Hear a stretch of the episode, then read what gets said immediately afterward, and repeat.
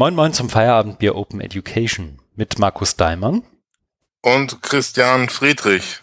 Guten Abend, Markus. Guten Abend. Man hört es mir vielleicht an. Ich habe immer so langsam gesprochen. Ich bin etwas erhitzt, weil heute ist, glaube ich, habe jetzt gar nicht genau geguckt, aber es kommt mir schon sehr warm vor. Ich weiß nicht, ob es der heißeste Tag in Lübeck ist, aber in meiner äh, Top 10 ist er ganz weit oben. Für die Annalen, wir schreiben den 19. Juni, wer das in der Wetterhistorie Lübecks nachgucken möchte.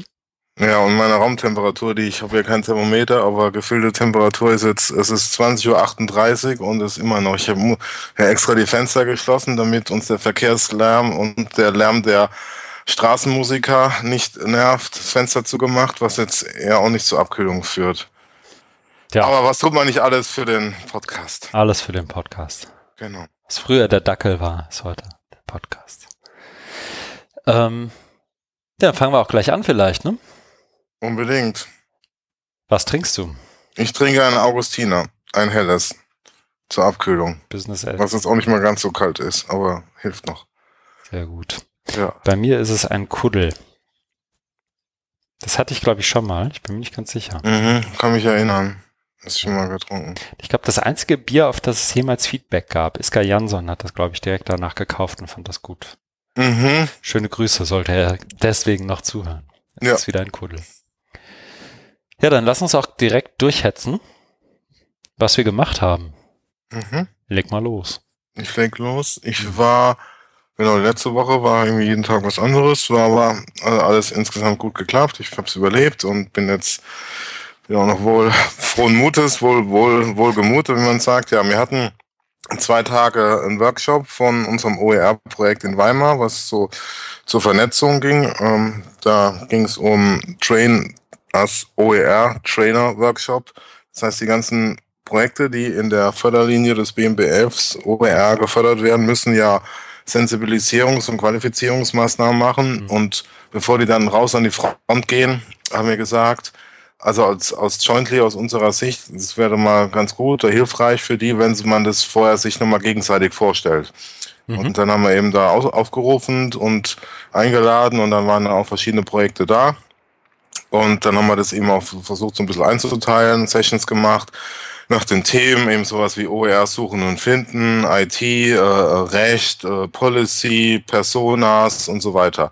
Und da gab es dann immer so Sessions von einer Stunde oder anderthalb und dann konnten die Projekte das dann eben füllen und haben dann eben, äh, also haben wir es nicht so eins zu eins durchgeführt, aber schon so ähm, auch die Materialien und das didaktische Konzept und so weiter uns vorgestellt und ja, dann mal versucht, so ein bisschen Feedback zu, zu geben, dass, dass die eben auch was davon haben. Abends gab es dann auch mal so ein schönes Programm. Mhm mit Grillen und so ein bisschen Musik machen und äh, lustige Spiele. Ja, die lassen ja nie was außen Weimar. Das ist echt schon, ist echt schon der Hit. Ja. Im guten Sinne? Ja, ja, also mir wurde es irgendwann zu viel, weil ich habe ja, ähm, ich bin morgens um acht hin, weil ich äh, eben noch mit Aufbauen helfen wollte und gucken, dass alles läuft und abends um halb zehn, ich habe dann auch eher so die französische Verabschiedung gemacht und äh, bin einfach gegangen. Weil, ist das nicht polnisch? Ja, keine Ahnung, ich kenne es als Französisch, aber das okay. war wahrscheinlich, weil ich, äh, wo ich herkomme, ist Frankreich näher als Polen. Ah. Ich weiß nicht, ob das damit zu tun hat. Ja. Aber ähm, weil, wenn ich äh, vorher da eine Andeutung gemacht habe, also beim Workshop in Weimar so, ah, ich will dann gehen, dann was? Du gehst jetzt schon? Wir wollen noch dieses und jenes machen. Ich kann nicht mehr, egal. Ne? Es wurde einfach nicht mhm. akzeptiert und dann habe ich gesagt, nee, ich gehe jetzt und ja. Du bist auch nicht mehr das Firebeast, das du mal warst, ne? Ach nee, ich weiß, das war ein, das ist einfach dieser Overload. Ne? Also wir hatten, und es war wirklich ähm, dicht. Und ich hatte irgendwie auch noch, dann musste ich parallel während des Workshops noch äh, den Besuch des Projektträgers in Lübeck mit vorbereiten. Das war ja dann nämlich am Mittwoch, wo die sich angekündigt haben, nach Lübeck mhm. zu kommen und uns auf die Finger zu gucken. Dafür mussten wir eine Präsentation machen und die war jetzt auch noch nicht so ganz fertig. Weiß, ähm, dann musste ich da auch noch mal reingucken. Das heißt, ich habe mich ja zwischenzeitlich dann mal rausgezogen in Weimar und da reingeguckt.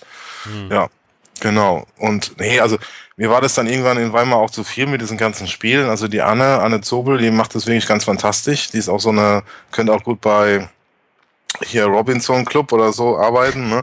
Echt super. Aber mir ist es irgendwann zu viel. Ich habe gemeint, Anne, ich will einfach nur Bier trinken und Bratwurst essen. Das reicht mir, ne?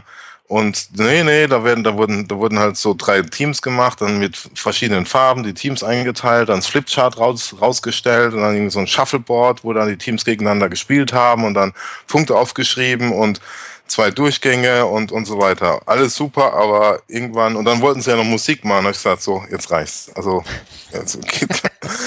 Singen tue ich ja nicht.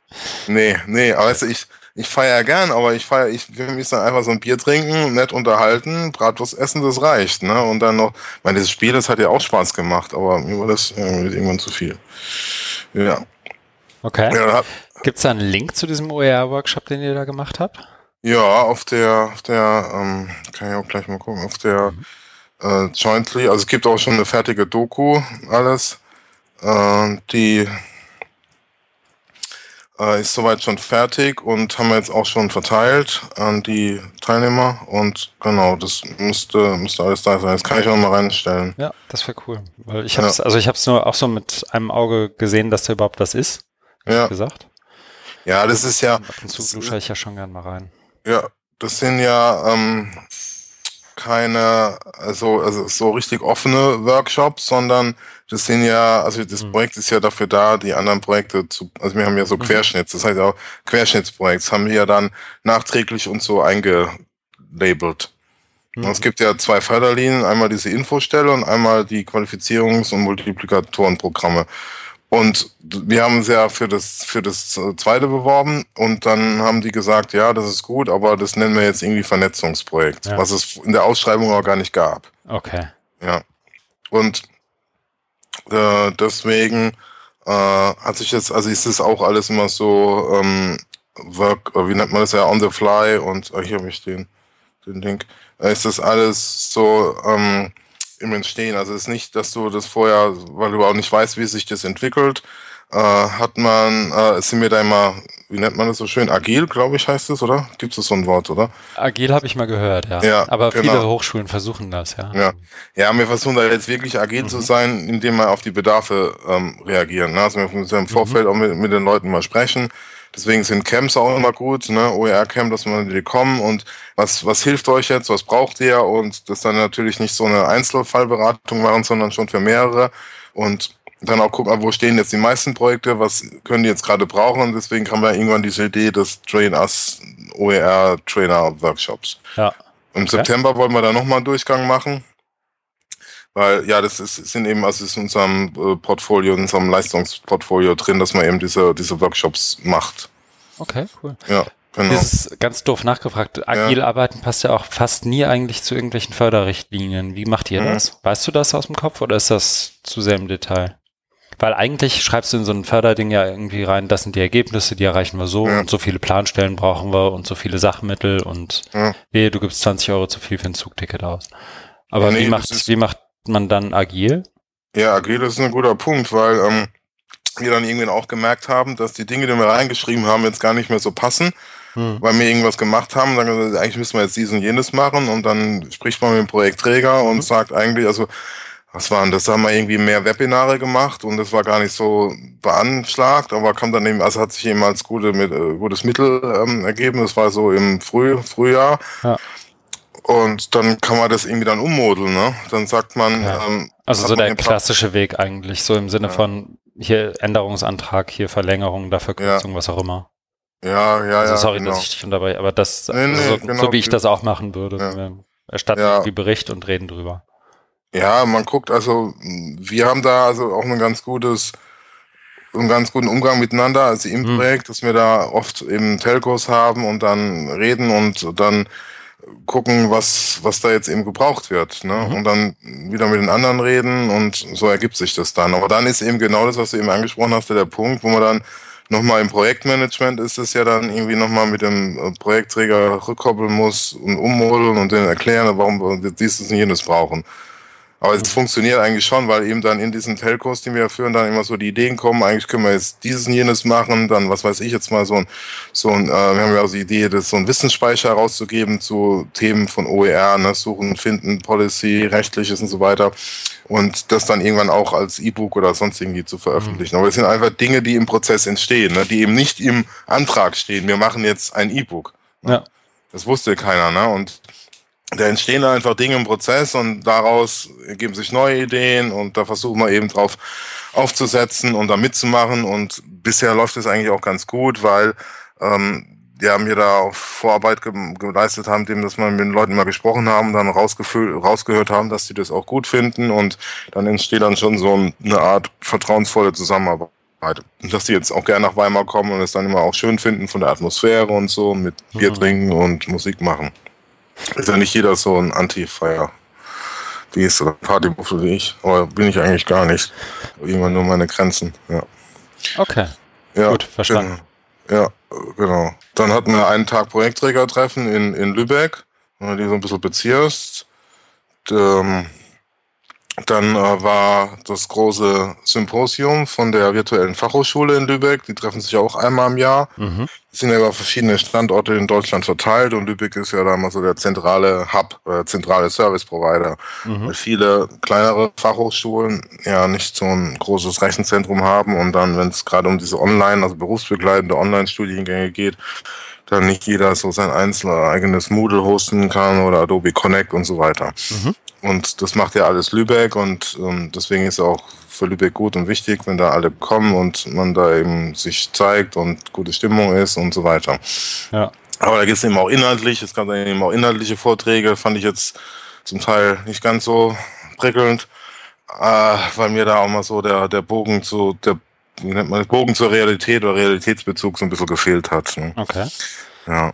Ich hab's nur, also ich habe den, den Hashtag so, ich glaube, ich war ja parallel beim JFM, mhm. ist das glaube ich, Junges mhm. Forum mhm. Medienhochschuldidaktik, ja, ja, glaube ich. Ja, genau. ähm, und ich glaube, Anja ähm, Lorenz hat sich ein, zwei Mal mit einem Hashtag vertan, beziehungsweise einmal vertan und so bin ich überhaupt erst darauf aufmerksam geworden, habe gesehen, dass ähm, Anja Wagner unter anderem da war. Ich glaube, Oliver Janoschka war auch da. Ne? Ja, genau. Also die haben, die laden da externe ein. Anja Wagner wurde dann jetzt zum Beispiel mhm. eingeladen, um von außen drauf zu gucken. Aber eher ist es, ich habe ja ähm, einige Vorträge von ihr schon gehört und habe da echt meine Probleme mit, weil ähm, die sind so weit weg von, von der Realität.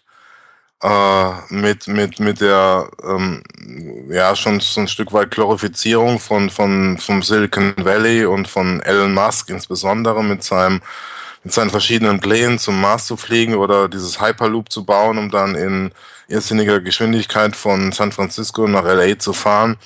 Ja, wo ich mich dann, also sie, sie baut es dann so als, als mm, neue Wirklichkeit auf, um, um, glaube ich, dann die Leute wach zu rütteln, irgendwie mhm. aufzuklären. Das hat sie mir vorher, ich habe vorher sie getroffen, haben wir so geplaudert, so meint, ja, so sieht sie ihre Aufgabe aufzuklären. Mhm. Und aber das funktioniert nicht. Also ich finde, das, das ist einfach auch von der, von der ganzen Struktur her nicht, weil sie will ja ein System abschaffen, was sie aber ernährt. Ne? Sie wird ja dann auch eingeladen ja. zum, zum Symposium und kritisiert dort die, die sie ernähren und mitfinanzieren. Ne? Das ist ja. das eine. Und das ist genau damit hätte ich gar nicht ja. so, also das mache ich ja auch irgendwie. Ja, okay. Glaube ich. Ich muss nur so als Fun Fact und bevor ich es mhm. vergesse, jetzt will ich es hier einmal auf, auf ähm, in ein MP3 bannen. Ähm, hast du das heute gesehen, dass sowohl Lyft als auch Uber, weil du sagtest Elon Musk, ähm, mhm. ist das irgendwie bei mir mit Hyperloop auch direkt verbunden, weil auch Hyperloop da irgendwie mitspielen möchte. Ja. Ähm, Lyft hat jetzt eine bahnbrechende Innovation, halte ich fest. In Was? San Francisco bieten die jetzt fest vorgegebene Routen zu bestimmten Zeiten an. Ja, von, von wo nach wo oder irgendwie. Ja, genau. Innerhalb von San Francisco brauchst du dich ja. nur noch irgendwo hinstellen und dann holt dich so ein Lift automatisch ab. Aha. Ähm, Dafür gibt's eine App oder wie? Oder das, das ist Lift. Lift ist ja das, das also. etwas ethischere Uber. So okay. ist, glaube ich, der, der Selling Point. Also die Fahrer ja. werden ein bisschen netter behandelt, aber sonst ja. ändert sich nicht viel. Und was die letztendlich gemacht haben, ist, die sind in, im, in ihrer bahnbrechenden Innovation mit ganz viel Venture Capital darauf gekommen, dass es ja eine ganz coole Idee sein könnte, feste Linien zu bestimmten Zeiten an bestimmten Orten anzubieten. Ja, das ist ja total innovativ. Gibt's nicht sowas wie Bus oder genau, das, Straßenbahn so, oder Cable Car? So komme ich drauf. Dieser ganze, also ist halt ein super Beispiel dafür und ich will dir jetzt auch nicht alle, also da gibt's auch ein paar, die es irgendwie mhm. besser meinen und auch besser können, aber die schaffen letztendlich alle was ab, was sie zwei Jahre später wieder genau ja, so einführen. Das, das ist ja der erste Sinn vom Silicon Valley, aber da ging es bei Anja Wagner gar nicht äh, so, nee, sondern, sondern bei ihr, ähm, sondern aber eher, ähm, also sie, sie, sie referiert da, also wenn es eine halbe Stunde Zeit hat, geht es 25 Minuten um Silicon Valley und Elon Musk und alle möglichen äh, Errungenschaften jetzt, wie sinnvoll oder nicht die auch immer sein mögen. Und dann erinnert sich, oh, ich bin ja hier bei der VFH. Da muss ich jetzt irgendwie noch was, also muss ich irgendwie versuchen, den Bogen zur VFH zurückzuschlagen. Was bedeutet das, dafür das hast du dann die Fachhochschule in Wismar? Genau. Mhm. Die jetzt zwar nicht dabei ist, aber ja, du hast verstanden. Ich, mir, ich weiß nicht mal, ob es in Wismar eine Fachhochschule gibt, ehrlich gesagt. Kann, ja. kann gut sein. Mhm. Äh, nehmen wir mal Frankfurt oder mhm. Holzminden oder Beuth Holzminden oder so. Schön. Ja. Und genau, das bedeutet jetzt für Holzminden. Mhm. Und dafür hat sie dann fünf Minuten sich einberaumt. Mhm. Ne? Also sie kann ja die Zeit frei gestalten, aber sie referiert 25 Minuten über Silicon Valley und fünf Minuten über die Implikationen für die VfH. Und dann kommt dann sowas wie, ja, VfH für die, also ist eigentlich alles gut, weil, mir, weil, weil die Leute ja nicht zu sehr aufrütteln, ne? weil sie bezahlen sie ja auch mhm. und dass er nicht da jetzt irgendwie rausgeschmissen wird und vielleicht noch, ja, in Regress genommen wird. Ja, man muss irgendwie noch modularer werden und so, weil die hat da irgendwann zwischen, es ging ja da irgendwie auch um Bildung und wieder Micro-Degrees ja. und Nano-Degrees und das ganze Zeug. Ja, und das müsste, VfH müsste halt irgendwie auch modularer werden, ne? Was natürlich total oberflächlich ist und, und Banane irgendwie, weil mhm. Sie kennt ja die Strukturen gar nicht, ne? Sie, hat sie, sie Learning hat, Nugget gesagt? Wahrscheinlich, ja, ich weiß schon gar nicht mehr. Vielleicht nur, nur kurz wieder, ich, ja. sorry, ich grätsch schon wieder ab, nee, aber nur mach. kurz dazwischen. Ähm, später, das schon als Ausblick kommt ja. von, und ich habe Schwierigkeiten, den Namen auszusprechen, Benjamin Doxdata. Education Unbundled. Genau, Education ja. Unbundled. What knowledge will we lose if we automate the professions? Spitzenartikel. Aber, sorry, mach weiter. Alles gut. Äh, nee, weil sie sich dann eben, weil, weil sie keine VFH-Expertin ist, ist mhm. ja klar. Ähm, sich damit überhaupt nicht beschäftigt hat. Vielleicht hat sie mal auf die Webseite geguckt, aber man hätte ja auch mit Leuten in Lübeck reden können. Die machen das ja professionell. Hat sie jetzt, weiß ich nicht, will ihr da auch nichts unterstellen, aber ich glaube nicht. Hm. Ja, und deswegen ist es dann, ja, sehr unergiebig. Das ist so, wie wenn du irgendwie, wie nennt man das, so ein Snickers isst und eben keine Vollwertkost isst, finde ich jetzt. Also fürs Hirn, ne?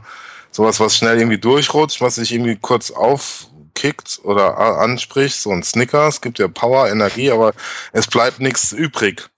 Das, was wohl nicht über den Tag trägt. Ich weiß nicht, ob das ein guter Vergleich ist, aber ich wollte es irgendwie mal irgendwie zum Ausdruck, also meinen Unbehagen damit zum Ausdruck ja. bringen, weil, weil ja, es, und was mich auch sehr gestört hat, das habe ich heute auch nochmal ins Feedback, weil wir haben heute eine E-Mail gekriegt. Ja, vielen Dank für euren Input. Also ich habe ja dann äh, auch einen Workshop gemacht äh, mhm. beim Symposium und ähm, deswegen wurde man dann mal extra angeschrieben, vielen Dank. Und wenn man Verbesserungsvorschläge hätte, dann möge man sie doch jetzt bitte äußern. Habe ich zurückgeschrieben, jawohl, ich habe einen Verbesserungsvorschlag, nämlich ich bitte darum, nach den Vorträgen doch bitte Pausen oder Platz für Fragen ja. und Anmerkungen zu lassen. Es gab drei Vorträge und es gab null, also wirklich null Minuten, Sekunden Zeit für eine Rückfrage.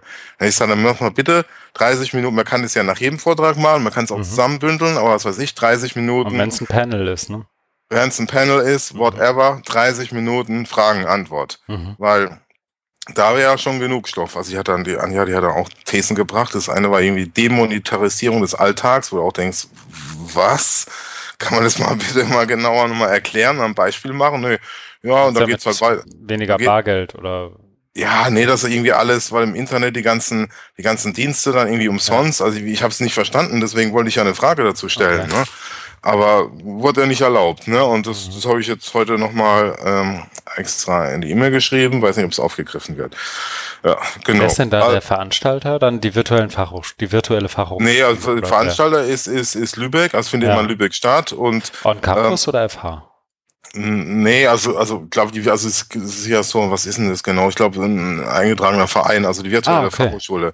Ne, das haben sie am Anfang auch nochmal, also es war vielleicht für so Leute wie mich, die das noch nicht so gut kennen, interessant, aber für die Leute, die länger dabei sind, war das vielleicht irgendwie auch Oldenrad hingetragen oder so oder Wasser in die Trauer gekippt, weil äh, ja, da haben sie ja gezeigt, wie es finanziert, also dass mhm. du eben so Medien- und Materialbezugsgebühren hast und, und dann, dann deine Einnahmen und also gibt's verschiedene Säulen und haben sie alles schön aufbereitet. Ne? Ja. Okay. Die, also das machen die ja für sich, ne? Das ist so, eine, so ein, so ein, so ein Teambuilding oder irgendwas Event. Ja. Okay, das, ich dachte, das wäre irgendwie. Ja, gut. Ja. Aber ist, also ich fand es wirklich nett, weil die Leute, die Leute sind nett, kann man mit denen, mit denen gut reden. Ich hatte am, am Freitag hatte ich dann äh, einen Workshop zu OER. Also es war wieder dann im Zusammenhang mit, mit Jointly, weil wir da eben diese Workshops machen. Da haben wir schon vor längerer Zeit gesagt, wenn dann das Symposium ist in Lübeck, machen wir da einen Workshop und haben uns da einen Slot gesichert. Und den habe ich gemacht und das war auch wirklich gut. Da war am Anfang nur ganz wenig Leute da und weil die anderen aber irgendwie nicht wussten, weil sie noch Kaffee trinken waren, dann sind nach und nach die Leute gekommen, dann waren wir am Schluss zehn. Und da habe ich das so ganz, also ich habe jetzt auch nicht so wahnsinnig viel vorbereitet, so ein paar, paar, paar Sachen dann und dann das so im Dialog, im Gespräch, äh, was ist überhaupt OER, wer kennt denn schon was, Lizenzen einmal durchgegangen, CC-Lizenzen, dann habe ich die suchen lassen. Ja, und dann, mhm. ich hatte auch nicht so viel Zeit, irgendwie eine Stunde 15 und es war dann auch eine Punktlandung. Also ich bin dann irgendwie zwei Minuten vorher fertig geworden und habe dann auch so das Gefühl gehabt, dass es jetzt genau richtig ein guter Abschluss war und haben auch waren auch alle begeistert. Also es war echt war echt eine schöne Sache und das also die Leute sind waren da echt nett. Also da da gibt's nichts. Die haben sich auf das Thema eingelassen und mitdiskutiert und hast auch gemerkt, dass sie da mitdenken. Kamen jetzt nicht so Blödsinnsfragen, sondern richtig gute Fragen. Also es war ja war, war echt ein schöner Workshop. Ja. Zehn ist auch eine coole Gruppe.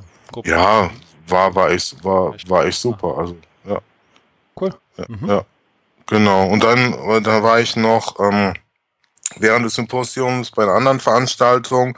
Da, das, da geht es um Weiterbildung Schleswig-Holstein. Da ähm, haben sie jetzt irgendwie so Geld ähm, beantragt und bekommen für so ein Think Tank, nennen die das wo man sich dann auch austauscht über Digitalisierung. Und da war jetzt, ich weiß nicht, ob das das erste Treffen war, aber jedenfalls gab es da ein Treffen in Lübeck und da waren irgendwie auch so zehn Leute oder so. Und dann saßen wir da zusammen. Und da sollte ich irgendwie einen Input machen.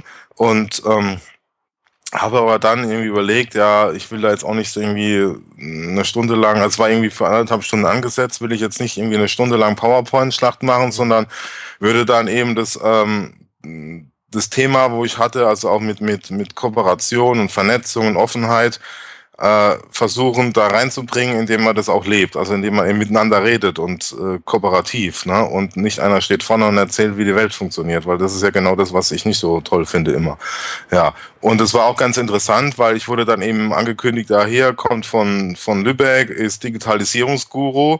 Ich sagte, äh, nein.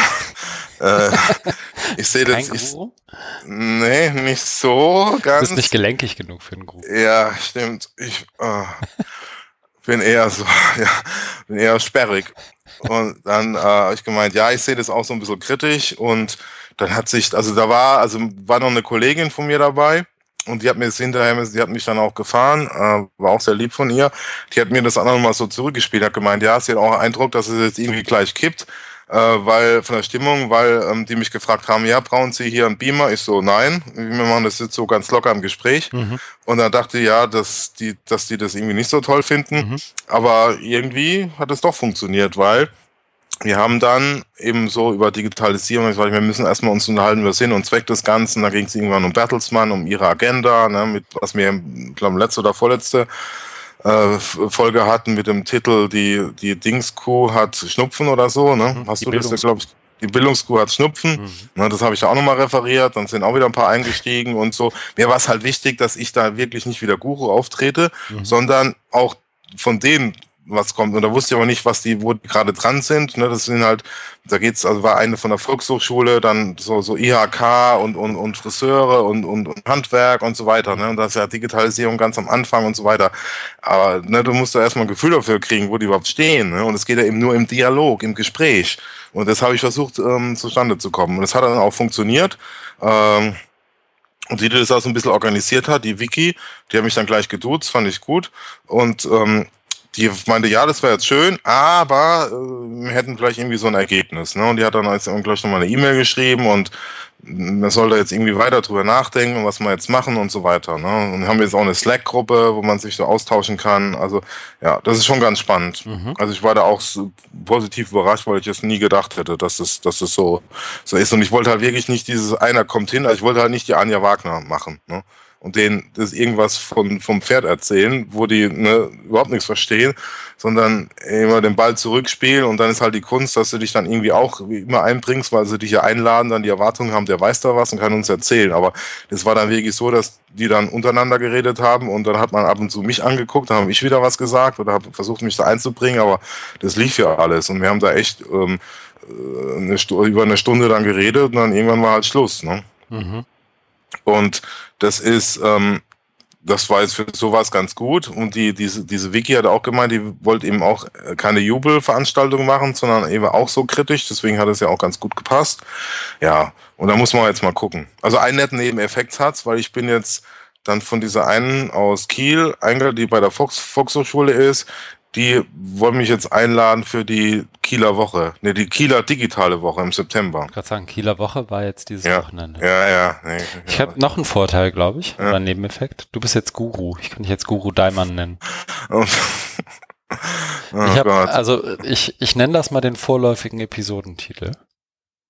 Guru Daimann. Mhm. Mach du nur. Mhm. Okay. Und als wäre die Woche nicht schon lang genug, habe ich dann das Wochenende in Hamburg verbracht, also privat. Ja. Also einmal habe ich auch geholfen, äh, dem lieben Oliver, dem ich hier auch nochmal schöne Grüße ausrichte. Das ist ja ein treuer Hörer, Oliver Tacke, der jetzt Hamburger ist. Ja, ich habe das nur mit einem Auge gesehen genau. und er hat es auch beim JFMH kurz erzählt. Ja. Also, ja. Ja, und da sind wir dann, haben wir ihm geholfen, von Lübeck nach Hamburg zu ziehen. Mhm. War ein schön, also wenn man das so sagen kann, war ein schöner Umzug, weil ähm, sehr gut vorbereitet. Danke, Oliver. Äh, sehr gut unter, unterstützt durch alkoholische Kaltgetränke äh, in, in großer Auswahl und in sehr großer Varietät. Dafür auch nochmal danke. Und ja, er musste in Hamburg dann den vierten Stock, aber das ging. Also, weil der hatte jetzt, der hatte in Lübeck die Küche, hat in, in Hamburg die Küche, also musste, ne, das ist ja manchmal auch so ein bisschen ätzend, Küche abbauen, aufbauen, haben wir nicht. Sondern der, der hat ja dann auch nur gesagt, so, tragt uns das Zeug hoch, oder wir tragen das Zeug hoch, haben wir dann gemacht, seine Bude vollgestellt, dann hat er gemeint, so fertig, Bier trinken und, und ausruhen. Und ich war, ja, wir bauen jetzt noch auf oder so, nee, nix, nix. Oder sich mit Händen und Füßen geweigert, dass wir da noch irgendwas aufbauen. Also okay, dann bin ich dann, wir haben ja morgens um neun angefangen, ja, ich glaube um neun war ich da und um halb vier, vier war man in Hamburg fertig. Ne? Und das inklusive Fahrt, also nicht war, ja eben, also ja und der war, der war. Für so ein paar Bildungsfuzis nicht schlecht. Ja, eben, das gibt's ja auch, ne? Sein Bruder, der und sein Kumpel, die ja. sind ja mehr so, ne, von, von, vom anderen Schlag und die haben immer geguckt, können die das und so, aber da richtig rangeklotzt und nee, hat Spaß gemacht. Ja. Die Fahne der Bildungswissenschaftler bei der körperlichen Arbeit hochgehalten. Ja, muss auch sein. Ich finde, ja. Nee, stimmt ja. Also, cool. Ja, dann ein weiterer hier in Hamburg. Sehr gut. Wird Zeit, dass du noch herziehst, ne? Ja. Ich habe jetzt da meine Anlaufstation und beim Oliver darf ich ja jetzt auch am Wochenende übernachten, wenn das OER-Cup ist. Freitag. Sehr gut. Ja, was habe ich gemacht? Oder hast du noch was? Nee, ne? Nee, reicht ja auch. Ich tue einfach mal so, als hättest du mich gefragt. Christian, hast du denn auch was gemacht? Ich habe so viel, ich ja, komm, ja ich weiß schon gar nicht, wo, der, wo dir der ja. Kopf steht. Nee. Ich habe auch was gemacht für mich im Stillen. Ich habe ähm, ein paar Sachen geschrieben. Ich habe jetzt so länger irgendwie Pause gehabt und auch nicht sonderlich Sinnvolles, glaube ich, von mir gegeben, aber ich habe zumindest mal wieder was, äh, äh, ein, zwei Blogposts geschrieben. Hm. In dem ersten, ich glaube, das ist auch der ungarste davon, aber Kommentare jederzeit gerne. Ähm, überlege ich so ein bisschen, was so bei uns an der, oder in, bei mir in meinem Job so die letzte, das letzte Dreivierteljahr passiert ist an der Uni, mhm. beziehungsweise mhm. was da nicht passiert ist. In dem zweiten habe ich mich, das war auch ziemlich plumper soll ich sagen, doch ziemlich plumper Ansatz eigentlich. Und zwar haben wir überlegt, wie du, wie wir die Tagline von Towards Openness oder was die Tagline oder der, der, der Subheader, wie auch immer du es nennen möchtest, von, von Towards Openness wäre. Und ähm, ich habe irgendwann Conscious Online Learning Design vorgeschlagen, einfach weil ich das irgendwie mhm. interessant fand. Äh, wurde dann auch zu Recht ähm, hinterfragt, warum und wieso und was das denn sein soll. Und dann haben wir in der Unterhaltung festgestellt, dass es ganz clever wäre, da draus irgendwie eine, zwei Blogposts zu machen. Und die haben wir dann auch geschrieben. Die sind da verlinkt. Mhm. Also wer sich dafür interessiert, gerne. Und ich habe noch einmal geschrieben, ähm, Stichwort OER Camp, was mhm. ich mir so erhoffe davon, dass ich da Virtually Connecting mache und anpreise. Das ist das. Dann war ich beim JFMH, jetzt muss ich tatsächlich noch einmal nachgucken, wofür es genau steht. Junges Forum Medien und ist es Hochschuldidaktik? Nee, Hochschulentwicklung. Junges Forum für Medien und Hochschulentwicklung. Hochschulentwicklung mhm. in dem Sinne, also im Sinne von Hochschulentwicklungsplan habe ich ehrlich gesagt überhaupt nicht wahrgenommen. Mhm. Aber muss ich ja auch nicht. Ähm, da gab's, also das, das ist so vom, vom Setting her, die gibt's jetzt seit, die waren in ihrem fünften Jahr oder haben fünfjähriges Jubiläum gefeiert. Ein mhm. paar der, der Leute da sind, glaube ich, auch bekannt. Also so Timo von Treck wäre eigentlich da gewesen, wenn er nicht die Geschichte mit dem Fuß hätte. Ja, Sandra Hoffuß war da. Mhm. Ähm, Kerstin Meyerberger hat eine, eine der Keynotes und auch die Eröffnungskeynote gehalten. Mhm. Ähm, aber auch ein paar Leute, ein paar andere Leute waren da, unter anderem Axel Dürkop mit einer, ähm, ich glaube Junior Keynote wurde es genannt und Christian Heise. Auch mit Junior, also Junior sind die doch gar nicht. Also Na, Axel ist ja beim Promoten. oh, du, nee, Axel. Du fies. Naja, Axel ist ja, ähm, hat ja zwischendurch noch zehn Jahre Theater und sowas gemacht. Stimmt. Ähm, der ist aber auch bei der Promotion, ähm, mhm. sprich, was so den, ich glaube, den, den akademischen Status angeht, ist er schon mehr oder weniger Junior noch. Ja, ja. Genau. Zumindest in dem Bezugsverhältnis. Ja. Ähm, und Christian war da, weil er halt mit, mit seiner offen geschrieben, offene verfassten Doktorarbeit irgendwie einen ganz guten mhm. Case hat, wo sind Reibungspunkte, wo sind Schwachstellen, wo sind aber auch gute Sachen. Die dann irgendwann auch mal fertig gemacht. wurde. Genau. Ja. Und sowohl Axel als auch Christian haben echt gute Sachen abgeliefert. Ja. Axel hat über die, die Infrastruktur des offenen Webs gesprochen für Lernen letztendlich. Ja. Also sehr, sehr stark paraphrasiert. Ich habe einen Link reingepackt in die Show Notes, wo dann wiederum auch zumindest die App-Checks der Keynotes zu finden sind. Und mhm. Christian hat letztendlich von seiner offenen Doktorbearbeit erzählt. Wir haben auch versucht, ein bisschen mitzutwittern. Das waren nicht so ganz viele, aber schon ein paar, die da mhm. mitgemacht haben. Und unter JFMH 17 ist da auch ein bisschen was zu finden. Ähm, ent was, nee, enttäuscht war ich gar nicht. Kerstin Meyerberger hat abgeliefert, mhm. wie erwartet. Mhm. Und wenn man nicht wüsste, was einen erwartet, wäre man enttäuscht glaube ich. Hm. Also und das, also ich finde sie ja persönlich super und ich glaube, sie macht hm. auch eigentlich, also eigen, also ja, ich bin immer so ein bisschen zwiegespalten, mich da bei ihr irgendwie zu weit aus dem Fenster zu lehnen, weil ich glaube, was sie macht, ist halt irgendwie auch gut hergeleitet und fundiert und so. Also, ne, wenn ja, ja, Axel Dürkopf akademisch schon Junior ist, wer bin ich dann? Da hänge ich mich gar nicht erst rein in die Unterhaltung. Aber ähm, ich muss einfach sagen, dass mir das viel zu wenig also viel zu unmutig ist, viel zu, ja. ähm, wir definieren OEP, also ohne überhaupt zu erklären, warum OEP, oder doch, sie erklärt, warum OEP wichtig sind, aber mhm. letztendlich ist die Frage, die Antwort die falsche auf die richtige Frage, nämlich wie werden wir denn jetzt offener? Mhm. Und so, so OEP dann zu definieren als Benutzen von OER und so. Ja, das ist halt die klassische Definition, die seit 2000 10 oder, oder Ja, ja, genau. Ja. Aber es ist ja jetzt 2017 und in den letzten ja. sieben Jahren hat sich ja, ne, also seit ja. Kerstin Meyerberger irgendwann mal einen Magister gemacht hat, hat sich ja die Welt auch weitergedreht. Ja. Ähm, also so wirklich, und das, das klingt so böse, aber mhm. so meine ich es gar nicht. Also so. Nee, ich weiß, was du meinst. Also ich, ich, ich schätze so. sie auch sehr, äh, auch was ihre wissenschaftliche äh, Arbeitsweise an be betrifft, da ist, glaube ich, kaum, also da, das macht sie wirklich ordentlich, aber ihr fehlt halt genau dieses Mutige und dann mal auch vielleicht woanders da den, den Blick hinzuwerfen und weg von diesem, ist halt dieses gefährliche, wenn du, oder was, oder was heißt gefährlich, das ist halt, was dich einholt, wenn du dann zu sehr diesem wissenschaftlichen Habitus und Duktus ähm, verhaftet bist, ne, dass du immer herleiten willst und mal dies und jenes. Aber gerade bei, bei diesem Openness-Thema geht's ja, so wie ich das wahrnehme oder sehe, geht's ja darum, eben auch mal zu gucken, wo, wo woanders da sich offene Praktiken entwickeln und ob die jetzt OEP heißen oder nicht, das spielt ja auch gar keine Rolle, sondern es geht ja darum, auch vielleicht mal so, so Übersicht zu geben und, und da wissenschaftlich drüber nachzudenken. Wo gibt es denn da noch andere, was, was wir hier im Podcast oder was du vor allen Dingen auch mit deinen ganzen tollen Links-Empfehlungen immer reinbringst, ne? was da so passiert. Ne? Und da bist du, glaube ich, irgendwie ganz woanders. Dann da könntest du das, das ist ja, was ich versuche, in meinem, mit meinen bescheidenen Möglichkeiten, eben dann versuchen, das so ein bisschen bildungswissenschaftlich mhm. oder sie ist ja auch Medienpädagogik, äh, eben so medienpädagogisch zu, zu rahmen, zu, zu, zu einzuordnen, genau, genau. Ja. ja, und was ich verstehe, dass sie nicht irgendwie Streit sucht. So, mhm. Fördermittel, Hamburg Open mhm. Online, so das ist alles irgendwie politisches Terrain und da verstehe ich schon, dass man sich nicht zu weit aus dem Fenster lehnt und so. Da mhm. habe ich es irgendwie einfacher als sie, glaube ich. Aber das war halt verflucht nochmal das junge Forum Medien- und Hochschulentwicklung. Ja, ja, also wenn du irgendwo, so, da hast du 50 junge Leute vor ja. dir sitzen, die wollen alle irgendwie coolen Scheiß machen.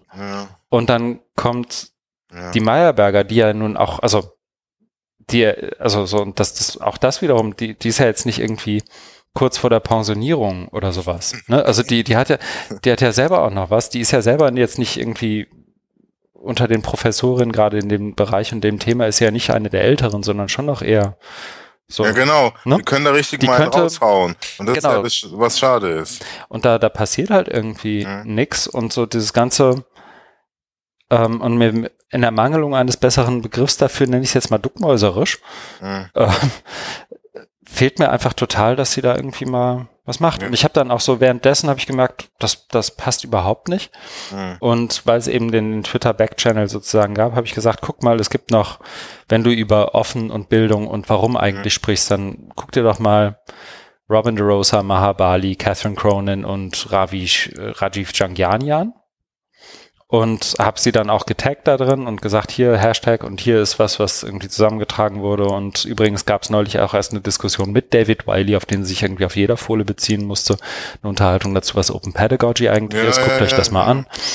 Und dann kam von ihr nur ein Smiley-Emoji zurück und ein I know, dass die Leute da sind. Ja, ja, haha. Und keiner wollte sich irgendwie äußern. So, und ich verstehe, also sie ist ja auch so ein bisschen Godmother dieses ganzen Dings, so, mhm. so als irgendwie große Schwester, Förderin, irgendwie, glaube ich, unter anderem von, von Sandra Hofus, ja, und das ist ja auch alles fein, aber ich hätte halt, ich hätte es mir halt progressiver gewünscht. Ich war jetzt das erste Mal da und an sich war das irgendwie auch nett, aber. Finde ich, ja, sehe seh ich auch. Es ist immer schade, dass gerade wie du auch sagst, da sitzen junge Leute, gucken da hoch und dann wäre es eigentlich so, dass man da mal ein bisschen, ein bisschen was raushaut ne? und, und provokant ist und aneckt und, und ein bisschen rumpoltert. Ja, oder zumindest das mal Fragen alles, stellt, ne? Ja, und nicht einfach genau. sagt OER oder OEP gleich ja. OER plus Nutzung. Ja, aber das so. ist halt, was man seit wirklich seit, seit, seit 2010 oder so gibt's das. Ja. Da habe ich das damals, oder noch, da habe ich das in diesem, in diesem Olkos-Projekt, das war glaube ich sogar 2007 oder 2008, da stand es auch schon drin. Damals war es ja noch neu und da fand ich es auch, ja, das ist halt der nächste Schritt. Jetzt haben wir OER und nein, OER kann es nicht sein, wir sind hier auch kompetenzorientiert mhm. und Wissensgesellschaft und lebenslanges Lernen, es muss um offene Praktiken gehen. Und dann war das auch schon drin. Und dann kam hier Ulf Ehlers mit seinem äh, Opal-Projekt, auf dem berufen sich auch wieder alle. Ja, aber ja, merken ja. halt nicht, äh, merken halt nicht, dass, weil es halt wenige gibt, die überhaupt mal das definiert haben und Ulf war einer davon und dann berufen sie alle auf ihn und merken halt, also es ist nichts gegen die Leute, das ist ja alles gut, aber merken halt nicht, dass das irgendwie total unergiebig ist und das eigentlich das Spannende jetzt nicht. Auch, ne? Ja, genau, affirmativ, uniform und merken halt nicht, dass das, dass die Musik woanders da spielt. Ne? Das ist, was wir ja hier auch im, jetzt nachher in unserer Leseliste haben mit diesem Domains of One's Own, so, so Sachen, ne? dass da eben das ganz konkrete Offenheitspraktiken ist und dann wäre es so viel spannender, man nimmt, und du hast die Namen ja genannt, man guckt sich die Leute an, oder auch David Weil macht das auch schon Jahrzehnte, dass man dies sich mal anguckt und macht da vielleicht auch so eine Map, so eine Karte von den ganzen offenen Praktiken und versucht das ein bisschen zu reflektieren. Das wäre schon, also wäre mhm. eher dieses ähm, Induktive, also von den ganz vielen einzelnen Projekten äh, und Ansätzen da so ein bisschen dann zu gucken und nicht immer so deduktiv, also abzuleiten, ja, OEP ist OER plus Nutzung und dann runter, dann ist das und das. Das funktioniert halt nicht. in so, in so einer äh, ja, es ist und dann du musst du musst da auch den du musst da auch dein deine äh, nicht pädagogische deine wissenschaftstheoretische Brille putzen oder andersrum aufsetzen oder eine andere aufsetzen. Ja, dazu kommt noch, dass mir auch der praktische Gewinn fehlt, ne? Also das ja. ja dann auch so so ob das jetzt bildungswissenschaftlich Sinn macht, das weiß ich ja, also habe ich vielleicht eine Idee, aber die ist ja nicht fundiert. Ähm, aber mir fehlt, also ich kann aus Kerstins Talk auch nichts ableiten, was ich in meinem mhm. täglichen Arbeiten irgendwie gut, mhm. schlecht, besser, anders machen könnte. Mhm. Wohingegen Axel und, und auch Christian wirklich ganz, sowohl, glaube ich, auf einer theoretischen Ebene und mit den Bezügen, die sie hergestellt haben, ähm, als auch mit den daraus ableitbaren irgendwie Handlungsempfehlungen, mhm. institutionell, persönlich und so weiter. Also da war einfach viel mehr drin und die haben sich auch viel mehr getraut. Ähm, auch eben auf die gefallen, dass mal einer kritisch nachfragt und das mhm. irgendwie total. Aber naja, gut. Wir hängen uns ein bisschen darauf ab, auf was wir gemacht haben. Nee, was genau. daran liegt, dass wir schon seit irgendwie gefühlt Monaten nicht aufgezeichnet haben. Was? Naja, zwei. Ich muss auch, ähm, Christian, ich muss auch, ähm, ein, ich darf ich einen Antrag zur Geschäftsordnung stellen. Ja. Und ja. zwar würde ich gern ein. Bei mir nein, oder? Wie bitte? Den, ja, nee, mach, sag. Und zwar, ähm, was Neues, also was wir Aha. bisher im Podcast noch nie hatten. Ich bin gespannt. Und zwar, das ist den äußerlichen Umständen geschuldet. Mir ist, mir ist, ist es 21.18 Uhr, mir ist immer noch total warm und ich habe jetzt ein Bier getrunken und das ist leer. Mein Kühlschrank ist aber voller Bier und ich muss mir ein neues Bier holen. Ja. Deswegen müsste ich mich jetzt hier, das wäre der Antrag zur Geschäftsordnung, das wollte ich natürlich mit dir abstimmen, dass du mir die Absolution erteilst, mich kurz zu verabschieden, um mir ein neues Bier aus meinem Kühlschrank zu holen. Da würde ich dich darum bitten, mir das zu genehmigen. Das ist wie beim Fußball. Zur Mitte der Halbzeit machen wir eine Spielpause. Wäre das okay? Ja, das ist okay. Mach das. Sehr gut. Sehr gut. Dann du kannst ja jetzt, ich Ich rede einfach weiter. Genau, ich ist eh nicht so spannend. Ein. Sehr gut. Anstatt Pause zu drücken, erwähne ich zumindest noch kurz, was ich sonst noch gemacht habe. Das ist tatsächlich für Markus aber nicht so spannend. Nämlich habe ich daran gearbeitet, dass die Webseite der Digital School von der unsäglichen Subdomain, digital.leufhana.com umzieht auf leufhana.de slash digital-school.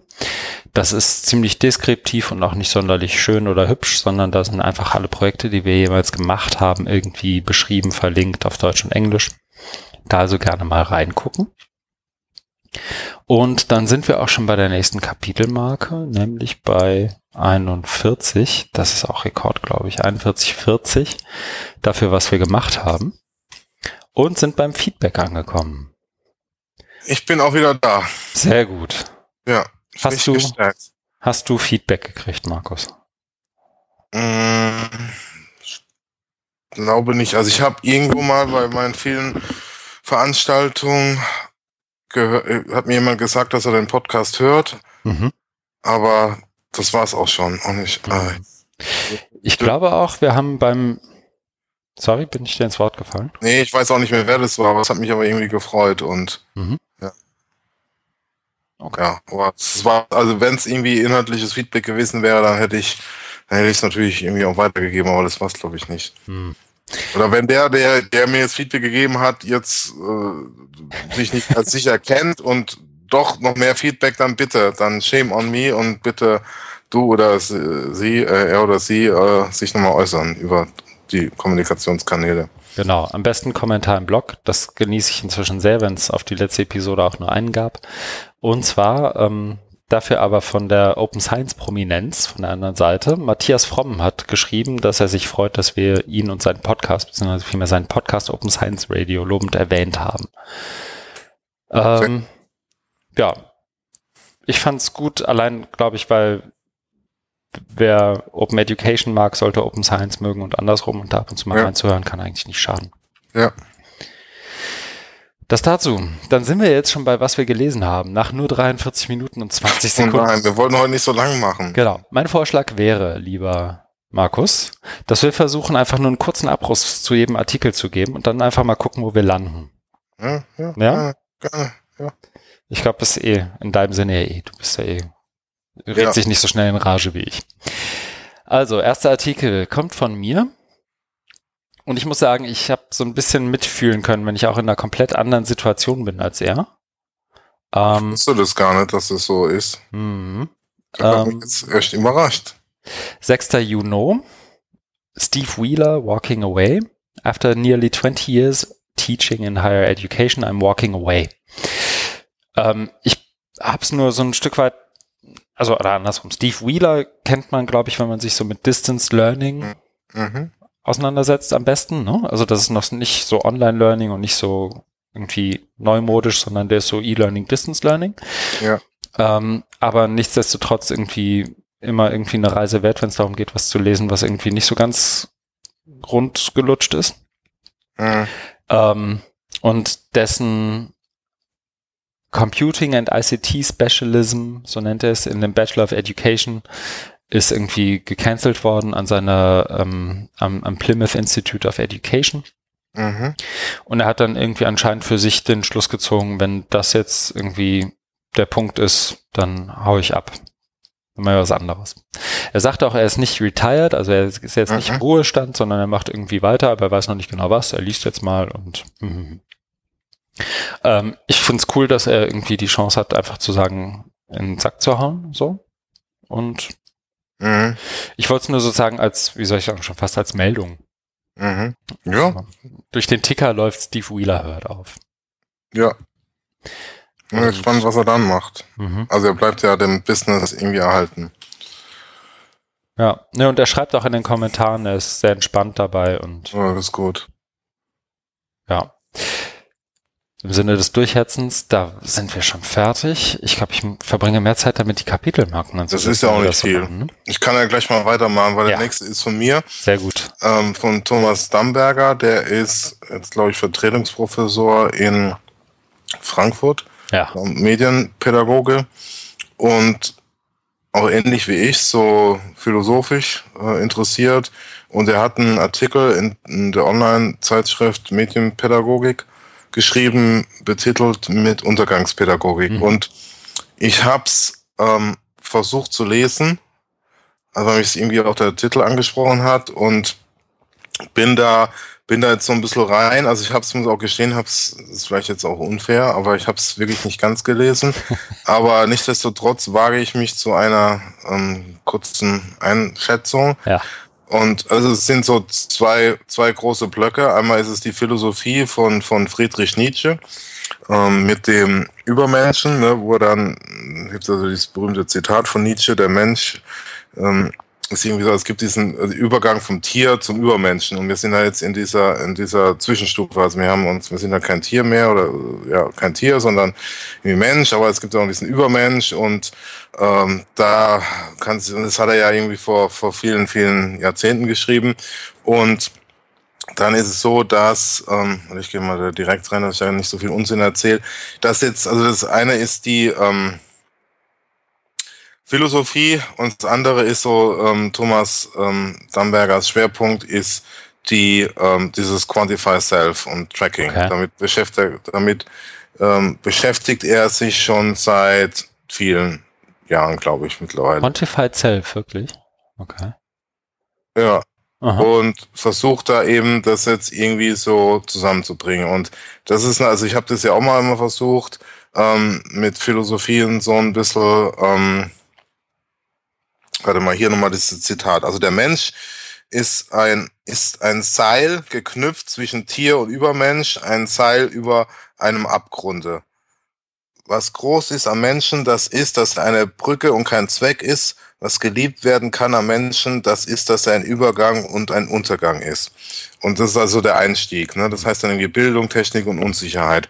Und also er versucht dann daraus irgendwie herzuleiten, dass man Bildung braucht, weil wir, also weil es eben diese, der Mensch eben frei ist und nicht so wie ein Tier, vollständig durch Instinkte determiniert. Tier weiß ja immer, was es, oder hat er ja gar keine Entscheidungsfreiheit, sondern ist Instinkt gesteuert, der Mensch ja nicht.